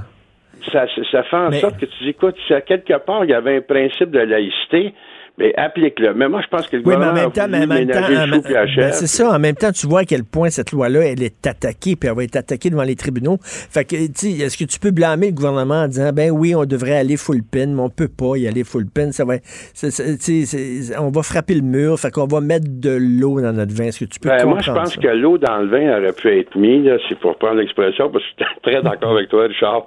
Quand il y a trop d'eau, c'est plus du vin. Ben on s'entend. on s'entend. Mais moi, je pense que, bon, moi, j'étais partisan, je dis, l'ensemble des employés d'État. Maintenant, on a dit les, personnels en autorité, on a visé certains secteurs, les juges, les policiers, euh, les gardiens de prison. Puis là, on a dit, bon, dans l'école, les moi, je pense que à partir du moment où on entrait dans l'école, on aurait dû viser l'ensemble des mmh. personnels de l'école. Parce que, tu sais, je, regarde certains jugements de, tribunaux européens, entre autres Danemark, puis là, on n'était pas dans le service public, on était carrément dans un dossier de centre commercial où euh, le, magasin demandait à une de ses employés de retirer son voile, et le, tribunal lui a donné raison parce qu'on posait la même exigence à l'ensemble des employés que de l'interdiction, je veux dire, de, de, travailler avec un signe religieux. Donc, la, la notion, je veux dire, de, c'est l'espèce de logique, c'est le bon sens finalement, mais juridiquement, je veux dire, ça, ça, ça finit par rejoindre des juges aussi. Dire, écoute, c'est quoi le drame s'il y a des personnes qui peuvent en porter, puis s'il y a des personnes qui peuvent pas en porter? C'est quoi la logique de la loi dans un tel cadre? Ben oui, parce que mais, mais tu as tout à fait raison, parce que si tu dis, si tu juges que c'est épouvantable de porter un signe religieux, mais pourquoi tu l'acceptes pour certaines personnes? À un moment donné, un principe, c'est un principe, et ça s'applique à tout le monde. Si tu commences à faire des exceptions dans ton principe, ben c'est plus un principe. Ben, t'affaiblis ton principe. Ça fait que moi, et tu puis là-dessus, j'étais partisan de dire, on applique à, là, mettons, je mets mon eau dans mon vin, moi aussi, hum. on l'appliquera pas à l'ensemble des employés d'État, on va viser euh, les milieux scolaires, parce qu'il y a là, je veux dire, toute euh, sphère d'influence et des enfants qui sont en bas âge qui peuvent euh, ont le personnel en autorité comme euh, euh, policiers, juges. Par le milieu scolaire, moi, c'est pas tellement le personnel en autorité comme le modèle, le devoir d'exemplarité que nous avons quand on est éducateur, quand on est dans un milieu scolaire. Il y, a un modèle qui est là. Donc, qu'on le veuille ou pas, il y a, une influence, je veux dire, qui n'est pas toujours formelle, mais elle est là, tacitement. Je veux dire, il y a une influence. On est, de toute façon, on est supposé se comporter en modèle. Ça fait que, dans un cas comme celui-là, quand tu, tu, dis, bon, mais c'est sûr qu'il y avait des gens qui apportaient déjà.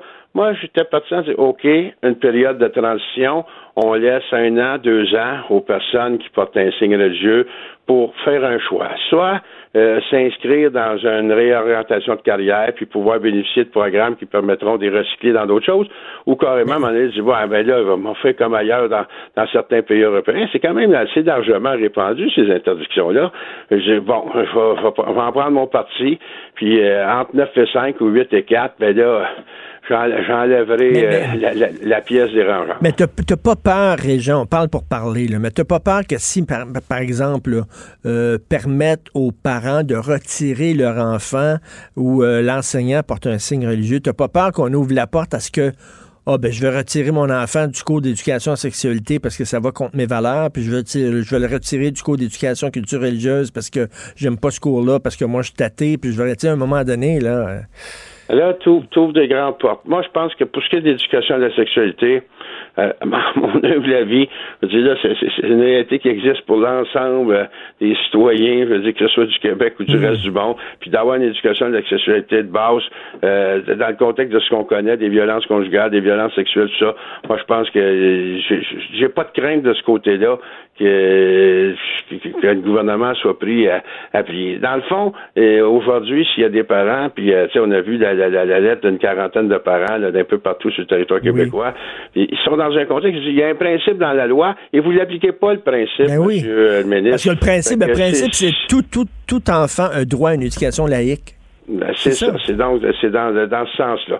Pour ce qui est d'éducation, euh, euh, le CR, là, culture, histoire religieuse, moi, à mon avis, on devrait sortir ça des écoles. Ça fait que c'est pour ça que quand je dis tu bouves une grande porte, là, ça, ça serait un autre genre de débat. ah oui, ça, on s'en reparle. Ça, on ferait une discussion rien que là-dessus bientôt, Régent, sur ce maudit cours-là que le gouvernement n'a pas le courage de, de sacrer dehors. Mais, mais, mais, tu sais, ils ont, ils ont voulu. encore un exemple, Richard, de mettre de l'eau dans son vin. Quand le gouvernement est passé à la laïcisation des écoles, à, l'époque, tu sais, on était dans une dynamique où là, on mettait un terme à l'enseignement religieux. On fait un petit compromis pour euh, calmer euh, la, la, la, fronde judéo-chrétienne et les, les, les, les, catholiques un peu plus intégristes. Mais quand tu fais ce genre de compromis-là, ben on est 20 ans plus tard, puis là, on est prêt avec le boulot encore. Euh, c'est un excellent texte. Régent Parent, euh, blogueur, chroniqueur au Journal de Montréal. Vous devez lire ça. La modération n'a pas toujours meilleur goût. Puis je suis tellement d'accord avec lui. Merci, Régent. Une bonne journée, Charles. Merci. On va se reparler bientôt. Jonathan, qu'est-ce qui nous attend? Salut, qu'est-ce qui nous attend dans ton show? Euh, on parlait de cellulaire. On va recevoir euh, Daphné Dion-Vient, euh, l'excellente journaliste du Journal de Montréal, le Journal de Québec, qui a été en France voir comment ça se passait, l'interdiction d'utilisation du cellulaire dans les classes là-bas. Et sais-tu quoi? Les jeunes, semble-t-il, survivent. C'est ça la grande surprise. Hey, euh, mon fils, il a 11 ans, tu le connais. On y a acheté un cellulaire. Tu, tu, tu, tu me juges-tu? Euh, 11 ans, ben non, je te juge pas, ça mais avec une utilisation restreinte ou euh, très libérale? Euh, ça, pourrait Ça être, être assez ça, libéral, pourrait, hein. ça pourrait être plus restreint. Nous autres, ils rentrent en troisième année, bon, ils acheté un iPad. Mais avec utilisation restreinte, puis écoute, je me suis, et ça, ça intéresserait les gens, il existe une application qui s'appelle Circle, c'est Disney qui a fait ça, et euh, ça te permet de, de- de contrôler euh, le- les sites euh, Internet, le temps d'utilisation. Ah, tu sais, mettons, moi, mon gars, maintenant, il a un iPad parce qu'on c'est plus pour son apprentissage, mais évidemment, il va pouvoir jouer aussi avec. euh, avec. Mais à partir de 7h30, même s'il essaie d'accéder à Internet, il se passe plus rien. Je peux y enlever du temps. c'est ça. Je peux y enlever du temps. Je peux y en rajouter s'il fait des, des, des, des choses qui sont bien, favoriser tel type de site Internet. Fait une utilisation compte. Parce qu'on peut pas passer à côté. Mais la question, le débat, savoir, est-ce qu'à l'école, c'est essentiel d'avoir un cellulaire dans tes poches puis d'être capable d'aller sur Messenger? Tu sais, je pense que le- le- la, question, euh, la question se pose. Et en ouverture de, de show, je sais que tu en as parlé, toi, LCN. Tantôt, t'en as, ben, puis LCN, t'étais en direct dans ton show en même temps, mais. les chiens. Je veux revenir, non, je veux revenir sur Maxime Bernier. Ah. ben, c'est un chien, ben, ben, c'est un chien enragé, là, on peut peut-être dire Non, ça. non, mais là, il tu sais, peux-tu penser avant de parler? Moi, je trouve ça, euh, tu sais, voyons donc, quelqu'un dit qu'elle était mentalement instable, Greta. C'est tu sais quoi le pire? Et, et c'est là-dessus que je vais je vais mettre l'enfance dans, dans, dans l'ouverture du show avec Maude là. Il a fait huit tweets consécutifs. Tu sais, c'était une mitraillette euh, de, de, de tweets là. Il y en a un qui est problématique. Parce que le reste, je vais les décortiquer. là. je vais prendre le temps de les décortiquer. Le reste, je suis à peu près d'accord avec tout ce qu'il a dit. Des fois, dans la façon de dire, on n'est pas trop sûr. Mais il y a deux, tu sais, il y a un tweet qui est problématique, celui évidemment qui parle de sa santé mentale, et à la fin, lorsqu'il dit qu'elle doit être dénoncée et attaquée. Mais le reste, sur le fond, d'hijacker une personne, une personne, une jeune de 16 ans, pour promouvoir un, un message qui est très, très, très radical, qui veut tout revoir, qui veut tout jeter par terre, en nous disant, vous pouvez pas attaquer ce message-là parce qu'il est véhiculé par une jeune fille de 16 ans. Le rôle des parents qui laissent faire ça, qui la laissent être mmh. instrumentalisée, etc., etc. Je pense qu'il y, a- y y des points qui est intéressants, mais comme d'habitude, son jugement déficient, totalement déficient, est venu scraper ce qu'il essayait Ben de oui. faire. Et euh, peut-être que je te surprendrai parce que tu es un, un- un amant de la liberté d'expression, de la démocratie, mais moi, Maxime Bernier, je le veux pas au débat des chefs. Oh, je vais t'écouter avec Maude, bien sûr, Jonathan et Maude, tantôt. Euh, bon show. Hey, salut. Bon show, passe une excellente journée. Politiquement incorrect, on se reparle demain à 8h. Bye.